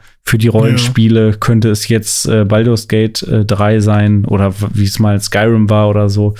Ähm, klingt alles, alles sehr, sehr, sehr spannend, was die lieben Leute von Larian Studios da auf die Beine gestellt haben. Ähm, ich hab's mir auf jeden Fall fest vorgenommen, das zu spielen. Ich jetzt gerade bin ich ja Mhm. noch bei Control, aber sobald ich das fertig habe, äh, werde ich mir Baldur's Gate 3 auch mal holen und da mal reinspielen, auch wenn ich ähm, selber noch so ein bisschen skeptisch bin wegen dieses ganzen D&D-Unterbaus, weil das ist Ach. eigentlich gar nichts, wo ich irgendwas mit am Hut habe. Also ich würde es trotz des D&D-Unterbaus spielen und nicht wegen, sondern nur Mhm. weil, also ich finde es deswegen so interessant, weil es halt anscheinend so eine geile Welt hat, äh, so eine unfassbar große Geschichte und se- sehr, sehr viel Umfang und man halt ähm, geil Roleplayen kann. Ähnlich wie wir es ja letztens auch äh, fabuliert haben, wie oder wie ich es mir bei einem Starfield zum Beispiel wünschen würde, dass ich meinen Charakter wirklich so ausspielen kann, wie ich möchte, dass ich wirklich Entscheidungen treffen kann, auch in Dialogen und mit wem kooperiere ich, äh, wen bekämpfe hm. ich, wen überzeuge ich, wem helfe ich, wem nicht und so weiter, dass man wirklich ähm, ja seinen Charakter so spielen kann, wie man das wirklich möchte und da extrem viele Freiheiten hat, auch im, im Gameplay dann und so weiter. Ja. Äh, und ich glaube, das, Aber das ist da quasi D&D. Ja, also das, ja, schon. Da ja. hast du dann und und ich glaube auch, dass dieser du sehr viele Spiele. Kram. So, da bin okay. ich mir noch so ein bisschen unsicher, ehrlich gesagt. Aber ja, das, na, das ist ja quasi, die, das sind so Sachen, die quasi bei jedem Rollenspiel im Hintergrund laufen, ja. aber die man halt sonst nicht visualisiert mhm. sieht. Ne? Und jetzt ähm, haben sie halt gesagt, okay, wir zeigen das auch. So, wir zeigen den Würfelwurf auch mal. Ähm, das haben sie bei Divinity Original Sin, glaube ich, nicht gemacht. Aber ja, ich kann auf jeden Fall dein, dein Excitement verstehen. Ja, bist du denn auch ähm, excited? Ja, also, also irgendwie geht's. Also ich ähm, habe ja Baldur's Gate schon länger auf dem Schirm. Ich habe halt ähm, nie ganz verstanden, worum es da geht. Irgendwie ist es dann doch so ein Lovecraft-Ding gewesen mit irgendwie Tentakelgeschichten. Und da war ich eigentlich schon öfters dann eher raus wieder. Immer wenn ich so mal, wenn mir mal jemand gesagt hat, spiel doch mal die alten Baldur's Gate-Spiele oder so, ne? Ja, gut, die sind ja ich, mindestens 20 Jahre alt oder so, ne? Also. Ja, ja, genau. ähm, aber auch damals schon, weiß ich nicht, wenn ich mal Bock auf ein gutes äh, Rollenspiel hatte oder so. Und naja, auf jeden Fall ist das ein, eigentlich so ein Setting, äh, auch, auch so, da, da bin ich ja relativ schnell eigentlich raus ähm, wenn so, wenn ich so Namen wie Baldur höre und so und dieses ganze äh, Zwergisch, äh, weiß nicht, ob das ein Zwergenname ist, Baldur, ob das ein Zwerg sein soll. Ich kenne mich halt nicht aus, ne? Who's Baldur? Könnte ich Könnte auch ein Bruder von Diablo sein. I don't know. Baldur ist ein Gott, achso, ist ein Gott der germanischen Mythologie. Ah, ist wieder, achso, Norse Mythology, also so Odin und bla bla bla. Ah. Bin ich ja eigentlich auch erst durch God of War reingekommen. Ja. Ähm, und naja, also Baldur's Gate ist, ist ähm, hat, hat halt wenig Berührungspunkte mit mir gehabt oder ich wenig damit. Mhm. Und ähm, ich finde es jetzt tatsächlich nur interessant, weil ich ja jetzt eine ganze Weile schon D&D mit äh, einer F Gruppe an Freunden spiele und weil ich ähm, ja sehr viel Divinity gespielt habe und das sehr, sehr geil fand. Also, ähm, und jetzt, ja, sie anscheinend alles noch in eine Richtung weiterentwickelt haben, was zum Beispiel Kameraperspektive und so angeht und ähm, auch nochmal das Kampfsystem und so, ähm, dass ich halt sagen muss, wow, also das muss dann ja einfach krass sein. Und ich finde halt auch die Story eigentlich ganz cool. Also das, was man so liest darüber, kommen wir gleich auch noch drauf zu. Mhm. Ähm, drauf zu sprechen, ähm, worum es da an sich geht, finde ich, ist eigentlich auch eine coole, eine coole Sache. Wir können ja einmal kurz noch ein paar äh, Basic-Infos ähm, äh, droppen. Und zwar ähm, gelauncht ist das Spiel jetzt schon am 3.8., das heißt, es ist schon eine ganze Weile raus, deswegen gibt es auch schon die ganzen Reviews Für PC. und die ganzen Metascores. Ähm, das heißt, Metascore von 97, also ist schon eine fette Ansage. Boah. Ähm, kann man, glaube ich, irgendwie, weiß ich, was, was hat noch 97? Tony Hawk 1 und Mario 64 Irgendein oder Zelda was? Keine wahrscheinlich. Ahnung. Irgendein Zelda bestimmt, obwohl das hatte das nicht 99. Naja, ein User-Score von 9,3, da sind ja immer ein paar Leute dabei, die es doof finden. Äh, Open Critic 95 aber eine hundertprozentige Weiterempfehlung. Ähm, also was heißt aber? Und eine hundertprozentige Weiterempfehlung.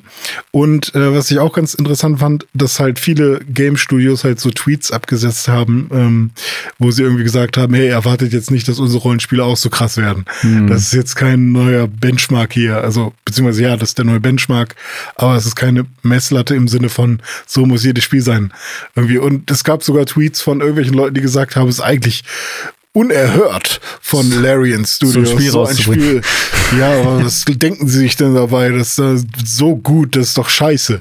Was sollen wir uns, wie sollen wir uns denn jetzt fühlen, so weißt du? Ich habe äh, ich hab ein paar äh, ähm, Spiele noch mal mit 97 Prozent rausgesucht. Ähm, ja. Baldur's Gate 3 ist hier in der Metacritic Bestenliste damit auf Platz 22, wobei ich guck mal oh. gerade ähm, ab Platz 6 sind es alles 97er Spieler, also können es genauso gut auf Platz 6 sein. Das ist zum Beispiel Mario Galaxy 1 und 2, Red Dead Redemption 2, äh, GTA 5 ist dabei, Tony Hawk's Pro Skater 2 und auch The Legend mhm. of Zelda Breath of the Wild ist zum Beispiel mhm. mit ja, 97 cool. bewertet.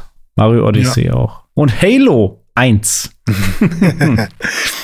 Ja, ähm, Baldur's Gate 3 ist seit 2017 in Entwicklung gewesen. Also es sind Krass. auch sechs Jahre jetzt, ähm, ja, einfach sechs Jahre Entwicklung, äh, die sich anscheinend äh, auszahlen. Mhm.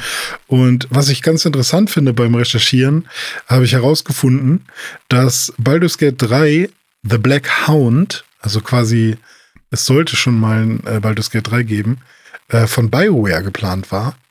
Ähm, aber da gab es dann mit, äh, was ist das hier, Wizards of the Coast oder was? Ähm, ja, gab es dann Lizenzprobleme okay. wegen DD. Und dann haben sie gesagt, ja, okay, sorry, dann machen wir es halt nicht, dann nennen wir das Ganze halt Dragon Age. Das heißt. Ah, ähm, also Dragon Age wäre, war ursprünglich mal als Baldur's Gate-Spiel geplant. Ja, so genau, wie Devil richtig. May Cry mal ein Resident Evil hätte werden sollen. Irgendwie, irgendwie sowas, ja. ja. Krass. Keine Ahnung. Spannend. Äh, fand, fand, ich auf jeden Fall interessant. Und ähm, wenn man jetzt zurückschaut, Baldur's Gate 2, also der letzte offizielle ähm, Titel, beziehungsweise, also es gab ja noch Baldur's Gate Dark Alliance und sowas, ne? Aber wenn man jetzt Baldur's Gate 2 anschaut, das kam am 24.09.2000 raus.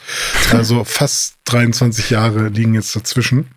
Ähm, also Baldur's Gate-Fans freuen sich, glaube ich, auch richtig dolle. Und ähm, dann könnten wir eigentlich einmal kurz drüber sprechen, worum es eigentlich geht in dem Spiel.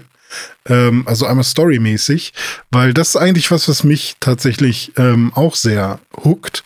Ähm, und zwar ist die Handlung nicht 23 Jahre nach Baldur's Gate 2, sondern 100 Jahre mhm. nach den Ereignissen von Baldur's Gate 2. Ich habe keine Ahnung, was so passiert ist. Aber äh, was jetzt passiert ist, dass Gedankenschinder oder wie wir sie auch kennen, wahrscheinlich auch von ähm, Stranger Things, äh, Mindflayer, also nicht Flyer, sondern Flayer, ähm, die starten eine Invasion. Sind das diese, diese Tentakel-Dudes, die aussehen Cthulhu-mäßig? Ja, müssten sie eigentlich sein. Ne? Okay. Ähm, die, die Mindflayer, die starten eine Invasion auf den Kontinent, ich nenne ihn jetzt mal Faerun. wahrscheinlich ist es so Faerun. Faerun. ähm, und ähm, die Spieler, die werden halt gefangen von diesen äh, Mindflayern und ähm, diese, ja, die werden dann, die kriegen dann eine Injektion von einem Parasiten. Und ähm, wie bei Matrix. Ja, richtig. ist es nicht sogar ins Auge oder sowas? Ja, irgendwo in, ja, kann sein, irgendwo äh, ins Gesicht. Ja, auf jeden Fall werden die dann dazu führen, oder diese Injektionen, diese Parasiten, die man dann in sich trägt, führen dazu, dass man irgendwann langfristig ähm, zu einem Mindflayer mutiert. Ähm, und das will man natürlich äh, aufhalten. Das, das will man nicht. Ich weiß nicht, vielleicht kann man es auch einfach machen. Ja, ich, ich, ich glaube, also so wie ich das verstanden habe von all dem, was ich gehört habe bisher, steht einem das mehr oder weniger frei, ob man den hm. sich irgendwie entfernen lassen will oder mit diesem Parasiten zusammenarbeitet, dann man kann wohl auch, der gibt einem dann auch wohl Kräfte im Laufe des Spiels, also man kann den ah, auch ja. ausbilden sozusagen und auf diese Kräfte setzen, was dann am mhm. Ende daraus wird und was dann passiert, keine ja, okay. Ahnung. Aber ich finde, also äh, ich glaube, wenn ich das Spiel spiele, ich hätte mal Bock, das einfach mal Einfach mal Darth Vader Einfach sein, ne? mal ne? zu genießen und mal, ja, dann habe ich halt hier diesen Parasiten und dann werde ich halt am Ende bin ich ein heftiger äh, Gedankenschinder. Overlord. Babo, ja. keine Ahnung, fände ich auch mal interessant. Ja, ja. Ja, je nachdem. Also wenn das wirklich ähm, gut in das Gameplay eingebaut ist und nicht einfach nur so ein ja, okay, jetzt siehst du anders aus oder so, dann, dann ist natürlich mega geil. Ähm, mal gucken. Ähm, das Coole ist auch, dass es so eine Standard äh, Startsequenz, oder was heißt Standard, aber eine sehr bekannte und beliebt verwendete Startsequenz von D&D, beziehungsweise auch von äh, den Larian Studios mal wieder gibt. Und zwar ähm, hat man den Absturz eines Gedankenschinders Luftschiffes überlebt. Und diese, dieses, ähm, dass man irgendwas überlebt, irgendein Absturz oder so, das passiert irgendwie fast immer, habe ich das Gefühl. Okay. Also bei Divinity Original Sin 2 ist es zum Beispiel, dass man ähm, auf einem Schiff gefangen war. Hier ist es jetzt ein Luftschiff, mhm. da war es nur ein, ein, ein großes Boot, ein Schiff, als Gefangener da irgendwie unterwegs war und man ist eigentlich zu, zu einer Feste, sollte man äh, gebracht werden, um dort dann irgendwie eingesperrt zu werden. Und da ist dann aber ähm, in der Nacht, glaube ich, irgend so ein fettes äh, Monster gekommen, so ein, so ein Tiefseemonster, hat das Schiff zerhauen und du hast dann den, ähm, den Schiffbruch überlebt. So. Und dann sammelst du dich mit deinen NPCs zusammen oder mit deinen Freunden und beginnst dein Abenteuer. Und hier ist es auch wieder so. Also du, es gibt einen Absturz von diesem Luftschiff, du überlebst es und findest dich mit deinen fünf NPCs zusammen. Ähm, oder eben mit deinen Freunden. Denn es hat auch eben äh, Multiplayer. Ähm. So. Und ja, wie du schon gesagt hast, es gibt einmal das Ziel, ähm, ein Heilmittel gegen den Parasiten zu finden, beziehungsweise man selbst kann sich dann auch entscheiden, ähm, ob man, ob man den dann entfernen lassen möchte. Aber ich kann mir auch sehr gut vorstellen, dass äh, es generell ein Ziel ist, dieses Heilmittel zu finden, mhm. weil man wird ja nicht der Einzige sein, der sich ähm, damit infiziert und dann, ja, man möchte ja mit Sicherheit, dass seine, dass die Menschen um einen herum die Möglichkeit haben, sich ähm, zu heilen und ähm, man möchte halt den Krieg gegen die Gedankenschinder irgendwie gewinnen und da eingreifen. Ich hätte gerne das heißt, mal äh, so ein paar ja. Hintergrundinformationen zu diesem zu diesem Setting und zu diesen Gedankenschindern. Wer sind die überhaupt? Was mhm. können mhm. die? Was wollen die? Was ist überhaupt?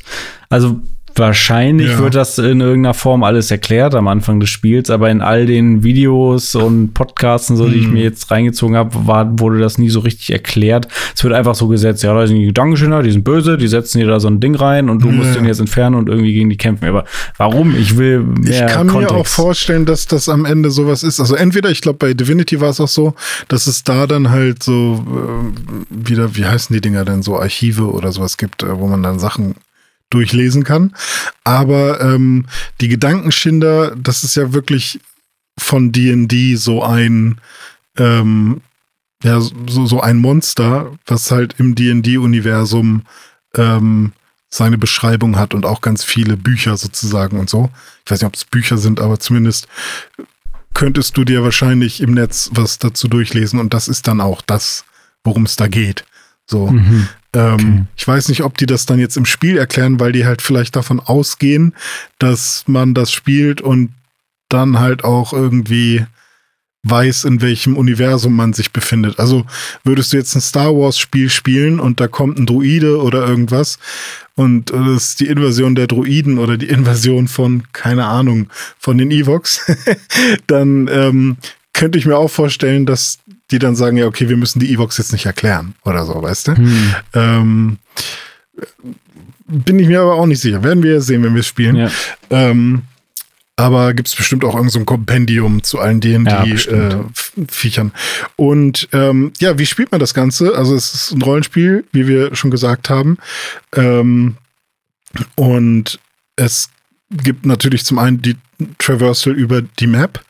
Ähm, und zumindest bei Divinity war es halt immer so, dass man per Klicken sagen kann, geh mal bitte dahin, geh mal bitte dahin. Ich glaube, das ist hier auch weiterhin so. Ich weiß nicht, ob man den Charakter direkt steuern kann. Vielleicht auf einer Konsole. Es soll wohl auch am PC eine Controller-Steuerung geben, die wohl ah, auch ja. ganz geil sein soll, habe ich gehört, wo dann auch direkt irgendwie ah, die ja. Kamera ein bisschen ranzoomt und so. Ähm, das ist cool. Würde ich auf jeden Fall mal ausprobieren, wenn es dann soweit ja, ist. Würde ich, würde ich auch machen. Und ähm, ja, man erstellt dann erstmal seinen Charakter, man kann aber auch vorgefertigte nehmen, die dann auch eine Backstory haben und so und kann dann eben eine Party bilden, entweder mit äh, computergenerierten Charakteren oder eben mit Freunden. Aber und, da fängt ja schon ähm, an äh, bei Charaktererstellung. Ja. Ne? Also ich glaube, allein beim Thema Charaktererstellung, wer bin ich, wie gehe ich in diese Welt, da kann man schon Stunden äh, mit zubringen. Ja. Also entweder äh, sich zu überlegen, dass man einen dieser vorgefertigten Charaktere nimmt. Äh, das hat ja auch irgendwie alles Vor- und Nachteile irgendwie. Ähm, hm. Die haben natürlich dann schon eine Backstory, die sind sozusagen schon ein festgelegter Charakter, den kannst du dann auch nehmen und spielen, aber irgendwie soll man sich damit auch wiederum Teile ein bisschen vorwegnehmen, weil wenn du dir selber einen Charakter baust, dann begegnest du all diesen Charakteren Charakteren, die du da am Anfang auch zur Auswahl hast, irgendwie im Spiel auch und kannst die dann teilweise irgendwie auch in deine Party übernehmen. Dann gibt es doch diesen Ja. einen Charakter, ich weiß nicht, ich glaube, das ist irgendwie so eine, ich weiß, ja, habe ich noch nicht so ganz verstanden, irgend so eine komische Trollgeschichte, dieser eine Charakter, der einfach immer nur alle töten will oder so, kann man auch Mhm, nehmen, irgend sowas ganz Weirdes. Ähm, oder man baut sich halt selber ein und dann wird's auch sehr deep. Also da kann man ja Mhm. von ich weiß nicht. Also man kann erstmal eine, eine Ra- Rasse oder wie auch immer das genannt wird, da auswählen, ob ich jetzt ein Elf bin oder ein Zauberer oder Zwölf. ein Magier oder ein äh, also es gibt allein schon einen Magier, Zauberer, Druide und was für mich eigentlich Mhm. alles das gleiche ist, sind da schon mal drei verschiedene Klassen und dann gibt's immer noch Unterklassen und Unterklassen von den Unterklassen und Backstories und so. Also Ja. das ist schon krass, was man da alles Ja, ich, äh, ich habe einstellen auch kann. bei Divinity sehr viel einfach erstmal sein gelassen, weil das Geile ist ja, ähm, hier liegt, hier liegen die Regeln der fünften Edition von D&D zugrunde. Und damit spielen die, ähm, und ja, nee, andersrum. Und du hast quasi keinen ähm, Spielleiter, sondern der PC ist halt wieder dein Spielleiter, wie bei jedem Videospiel quasi. Und das Geile ist, du musst dir an sich keine großen Gedanken machen darüber, dass alles in der richtigen Reihenfolge abläuft, sondern dass der Computer macht es halt für dich. Ne? Also du musst auch nicht wirklich gucken, irgendwie, ähm, brauchst nicht deinen deinen Charaktersheet und musst die ganze Zeit schauen, okay, wie viel Stärke habe ich jetzt, kann, kann ich den Wurf, den Wurf wirklich machen mit dem und dem Würfel und bla bla. Sondern äh, das passiert ja alles im Hintergrund. Und an sich habe ich so ein bisschen das wie bei Diablo gemacht. So, was fand ich cool? Mhm. Was hört sich cool an und so. Und am Anfang lohnt es sich vielleicht schon, alles erstmal ein bisschen so sich anzulesen oder so. Ähm, aber ich glaube, mit Erfahrung ist es am besten. Also wenn man einfach mal reingeht und, und irgendwas und irgendwas macht.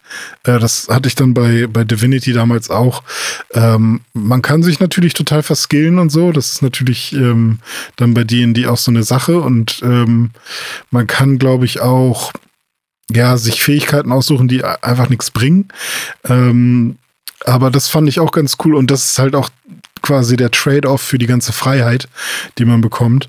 Ähm, dass du ja wirklich alles machen kannst und selbst die Entwickler nicht wissen, was es alles für Möglichkeiten gibt. So. Krass. Ähm, und das finde ich irgendwie ganz cool, weil die meinten halt auch, ja, wir werden daran auch nichts mehr irgendwie rumpatchen oder sowas. Wenn jemand irgendeine coole Idee findet, wie man den Boss XY besiegt auf eine super einfache Art und Weise, dann ist das so. Mhm. Dann ist das cool, dass ihr diese Möglichkeit Ja, gefunden das habt. ist so. cool. Ja. Das finde ich auch Ähm, gut. also das ist dann nicht, klar gibt es irgendwie einen Weg, den wir uns gedacht haben oder einen obvious way sozusagen, ja, der ist ein Feuergegner, dann machen wir Wasser rauf. So Mhm. klar ist das der obvious way, aber vielleicht habt ihr ja eine, eine coole Idee. Und ich habe irgend so ein Video gesehen, ich glaube um GameStar oder weiß ich nicht was, der meinte irgendwie, er hat irgendwann angefangen, seine eigenen Party-Member auf die Gegner zu schmeißen. Also er konnte die hochheben und hat die dann auf die Gegner geschmissen. Dann lagen die beide erstmal auf dem Boden. Dann war zwar auch sein Party-Member irgendwie eine Runde, durfte nicht mehr angreifen, aber auch der andere konnte nicht mehr angreifen. Und dann hat er damit schon so rumgespielt, dass er halt irgendwie ähm, die Angriffe der Gegner verzögert hat, indem er halt äh, seine eigenen Leute auf die geworfen hat. Also solche Funny. Sachen sind dann halt möglich. Ja. Und ähm, da bin ich halt echt mal ähm, gespannt, wie, wie das dann ist. Ich Ähm, weiß auf jeden Fall schon, äh, was ich für einen Charakter optisch haben will. Äh, und zwar Ja. will ich auf jeden Fall so einen so einen Teufel-Dude haben. Einen, Ah, so, einen- so einen okay. roten mit so Hörnern. Keine Ahnung, warum es sowas gibt und warum man der Teufel sein kann. Was weiß ich. Also sieht so, Haben die nicht auch Flügel oder so? kann sein, weiß ich nicht genau. Auf jeden Fall gibt es so Leute, die einfach aussehen wie der Teufel und das finde ich irgendwie super cool und so einer will ich sein. Ja. haben, haben bestimmt auch eine gute Geschichte. Bestimmt. Ähm, wir können einmal kurz noch über die Kämpfe sprechen. Also die sind natürlich rundenbasiert. Mhm. Ist äh, bei einem, ähm, bei so einem ähm, ja, D&D-basierten Spiel ja nicht wegzudenken. Äh, was ich auch immer interessant finde, weil es gibt ja so viele Leute, die rundenbasiert richtig scheiße finden, aber sobald es dann D&D rundenbasiert ist, ist es wieder okay. Ähm, wahrscheinlich, weil man sich auch noch bewegen kann in diesem ähm, rundenbasierten, also bei sowas wie Pokémon oder so, da ist ja wirklich rundenbasiert, der macht das, der macht das, der macht das, der macht das, aber man hat jetzt nicht mehr diese Möglichkeit oder nicht diese Möglichkeit, ähm, das Terrain noch zu benutzen. Und hier ist das ein, schon ein sehr wichtiger Part. Und man kann halt erstmal ähm, Movement, ähm, also hat quasi so eine Movement-Phase. Ähm, und da kann man sich halt bewegen. Und da gibt's dann halt auch eine Anzahl, irgendwie standmäßig sind das dann 30 Fuß. Und ähm, dann kannst du halt deinen Charakter noch ein bisschen pimpen und dann kann er vielleicht weiterlaufen oder schneller laufen oder was auch immer. Kommt auch irgendwie von der Rasse äh, oder hängt mit der Rasse zusammen. Dann gibt's die normale Action, das ist dann halt wirklich ein Angriff oder ein Zauber oder was auch immer. Und dann gibt's noch eine Bonus-Action, das sind dann halt so Kleinigkeiten. Und so teilt sich das dann halt immer auf.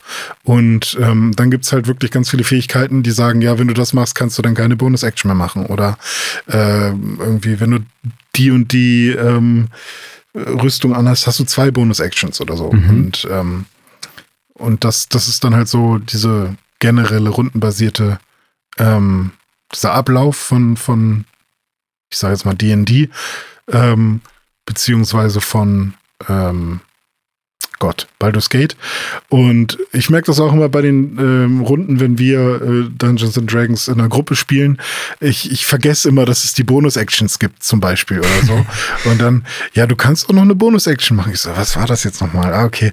Ja, du kannst zum Beispiel noch einen Trank. Ah, vielleicht mache ich das. Oder ähm, manchmal hat man auch irgendwie eine Fähigkeit und dann muss man da noch, da geht dann eine andere, ein anderer Zweig los plötzlich. Okay, wenn ich meine Fähigkeit einsetze, dann muss ich noch einen anderen Würfel nehmen, um das und das zu machen, um es ist schon jetzt in meinem Kopf Hm. Ja, kompliziert. na gut, eben, aber, das wird ähm, dir immerhin dir dann vom Spiel gesagt, was du jetzt da machen sollst oder Ja, kannst genau. oder so.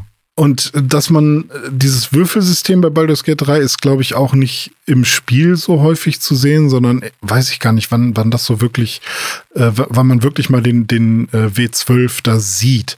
Ähm, ich habe das Gefühl, dass das eher so um, ähm, weiß ich nicht, wenn man irgendwie in Gesprächen und Dialogen ist oder so.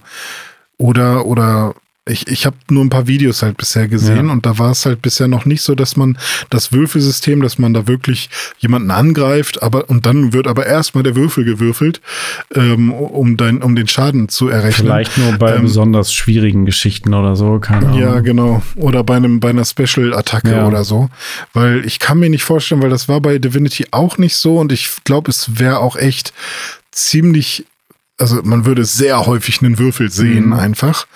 Ähm, aber es wurde bisher von den Reviews, die ich so gesehen habe, als positiv ähm, eingestuft, weil man halt irgendwie nicht so sehr das Gefühl hat, dass das, äh, was man da würfelt sozusagen oder das, den Schaden, den man dann meinetwegen macht oder so oder das Ergebnis, dass das einfach random vom Computer gesagt wurde, sondern du hast jetzt zumindest das Gefühl, okay, hier wurde gerade ein Würfel gewürfelt und das ist eben Würfel. Ja, was ja Bullshit ist, weil die Würfel Ja, sind ja genau. nur eine Visualisierung von dem, was da random in, im Hintergrund passiert. Aber Richtig. Also ich Ja. finde, ich habe das Spiel noch nicht gespielt und es mag alles sein, dass es mit den Würfeln hinterher irgendwie auch cool ist und Spaß macht, aber ohne das jetzt mal gespielt zu haben, nur so rein auf so Würfel betrachtet, ich finde ich finde sowas eigentlich Schwachsinn in einem Videospiel. Hm. Würfel zu simulieren, weil ein Würfel ist ja nichts anderes, um in der echten Welt eine Zufallszahl zu generieren. Das ist ja nur ein Ja. Hilfsmittel. Und dieses Hilfsmittel, Ja. das brauchst du am Computer ja überhaupt nicht, weil der Computer, der macht das ja nun mal im Hintergrund. Deswegen finde ich ja auch Videospiele so viel cooler, weil sie ja das alles irgendwie im Hintergrund machen und irgendwie visuell dafür cool darstellen, was dann passiert, Hm, als hm. dieses Brettspiel.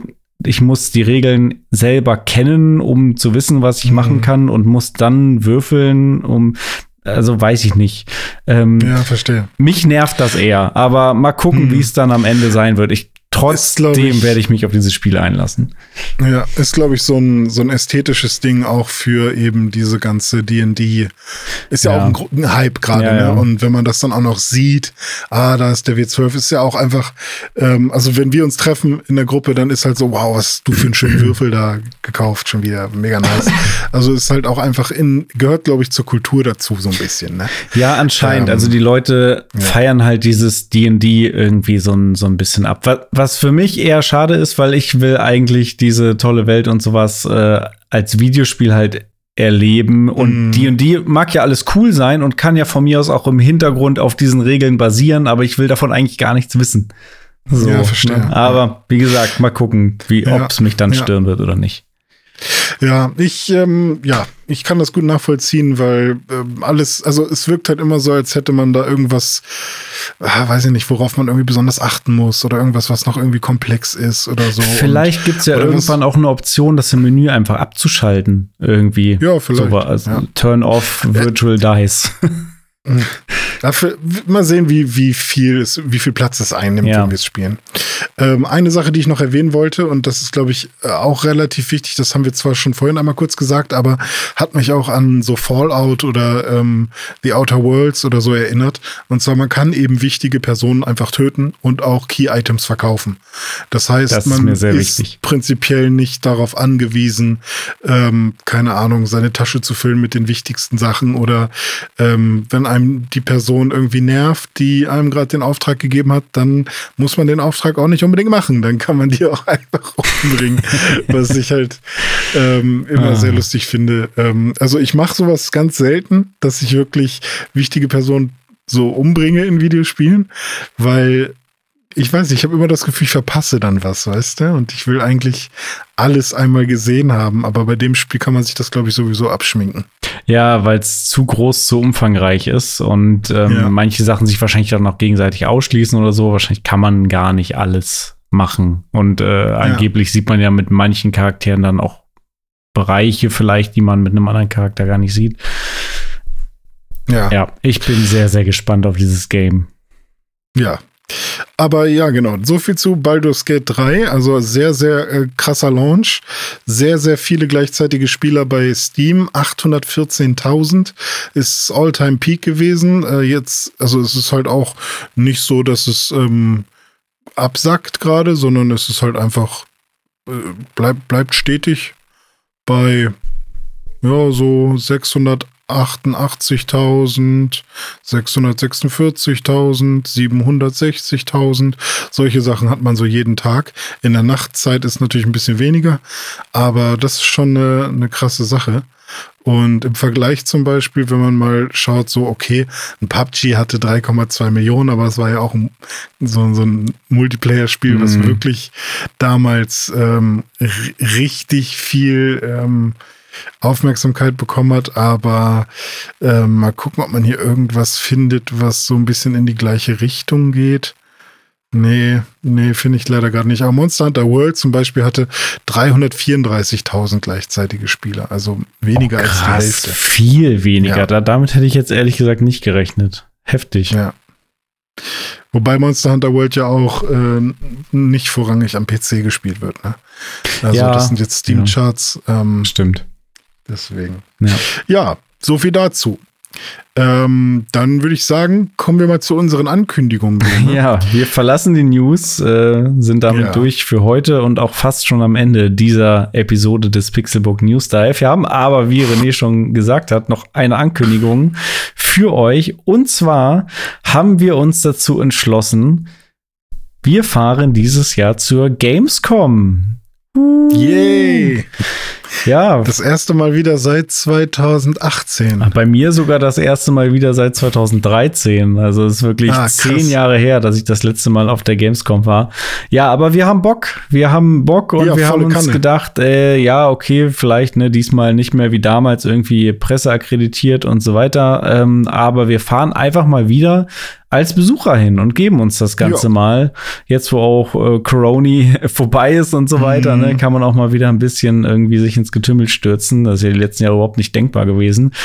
Und so ja. werden wir am Samstag, den 26. August, auf der Gamescom in Köln sein. Und äh, wenn ihr auch da seid, dann sagt gerne mal Bescheid. Dann schreibt uns einfach mal an, irgendwie auf Twitter slash X oder auf Instagram oder schreibt uns eine Mail an newsdive.pixelbook.de, ähm, ob ihr auch da seid. Wenn ja, dann können wir uns dann natürlich gerne mal irgendwie vor Ort treffen und irgendwie mal äh, ein bisschen plauschen und austauschen. Äh, würde mich auf jeden Fall freuen. Ja, aber ich habe auf jeden Fall Bock, mich mal wieder in Köln mhm. ins, ins Gaming-Getummel äh, zu schmeißen ja. und mal zu gucken, was da so abgehen wird, weil es sind ja einige interessante Aussteller auch dieses Jahr dabei. Richtig.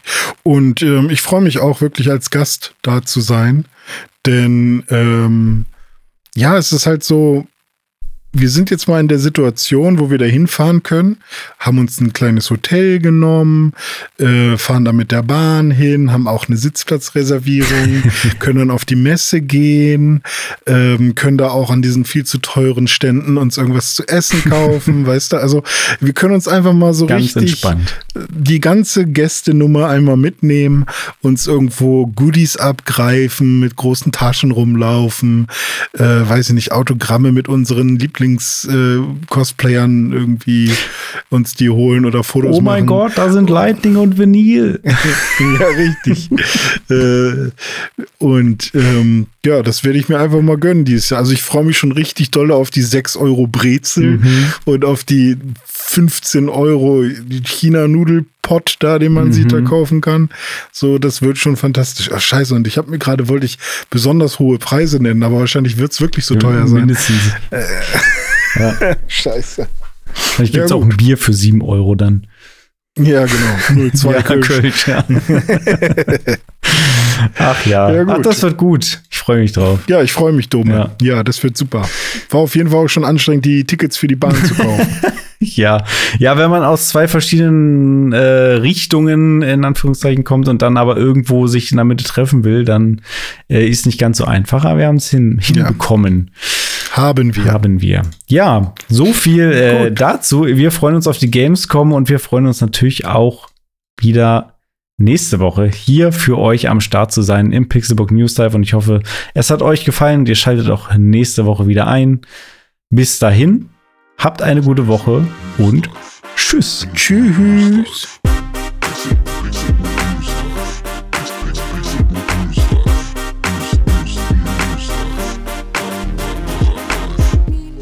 Pixelbook News Dive findet ihr auf Twitter unter @pixelbooknews. Wir freuen uns auf euer Feedback und positive Rezensionen.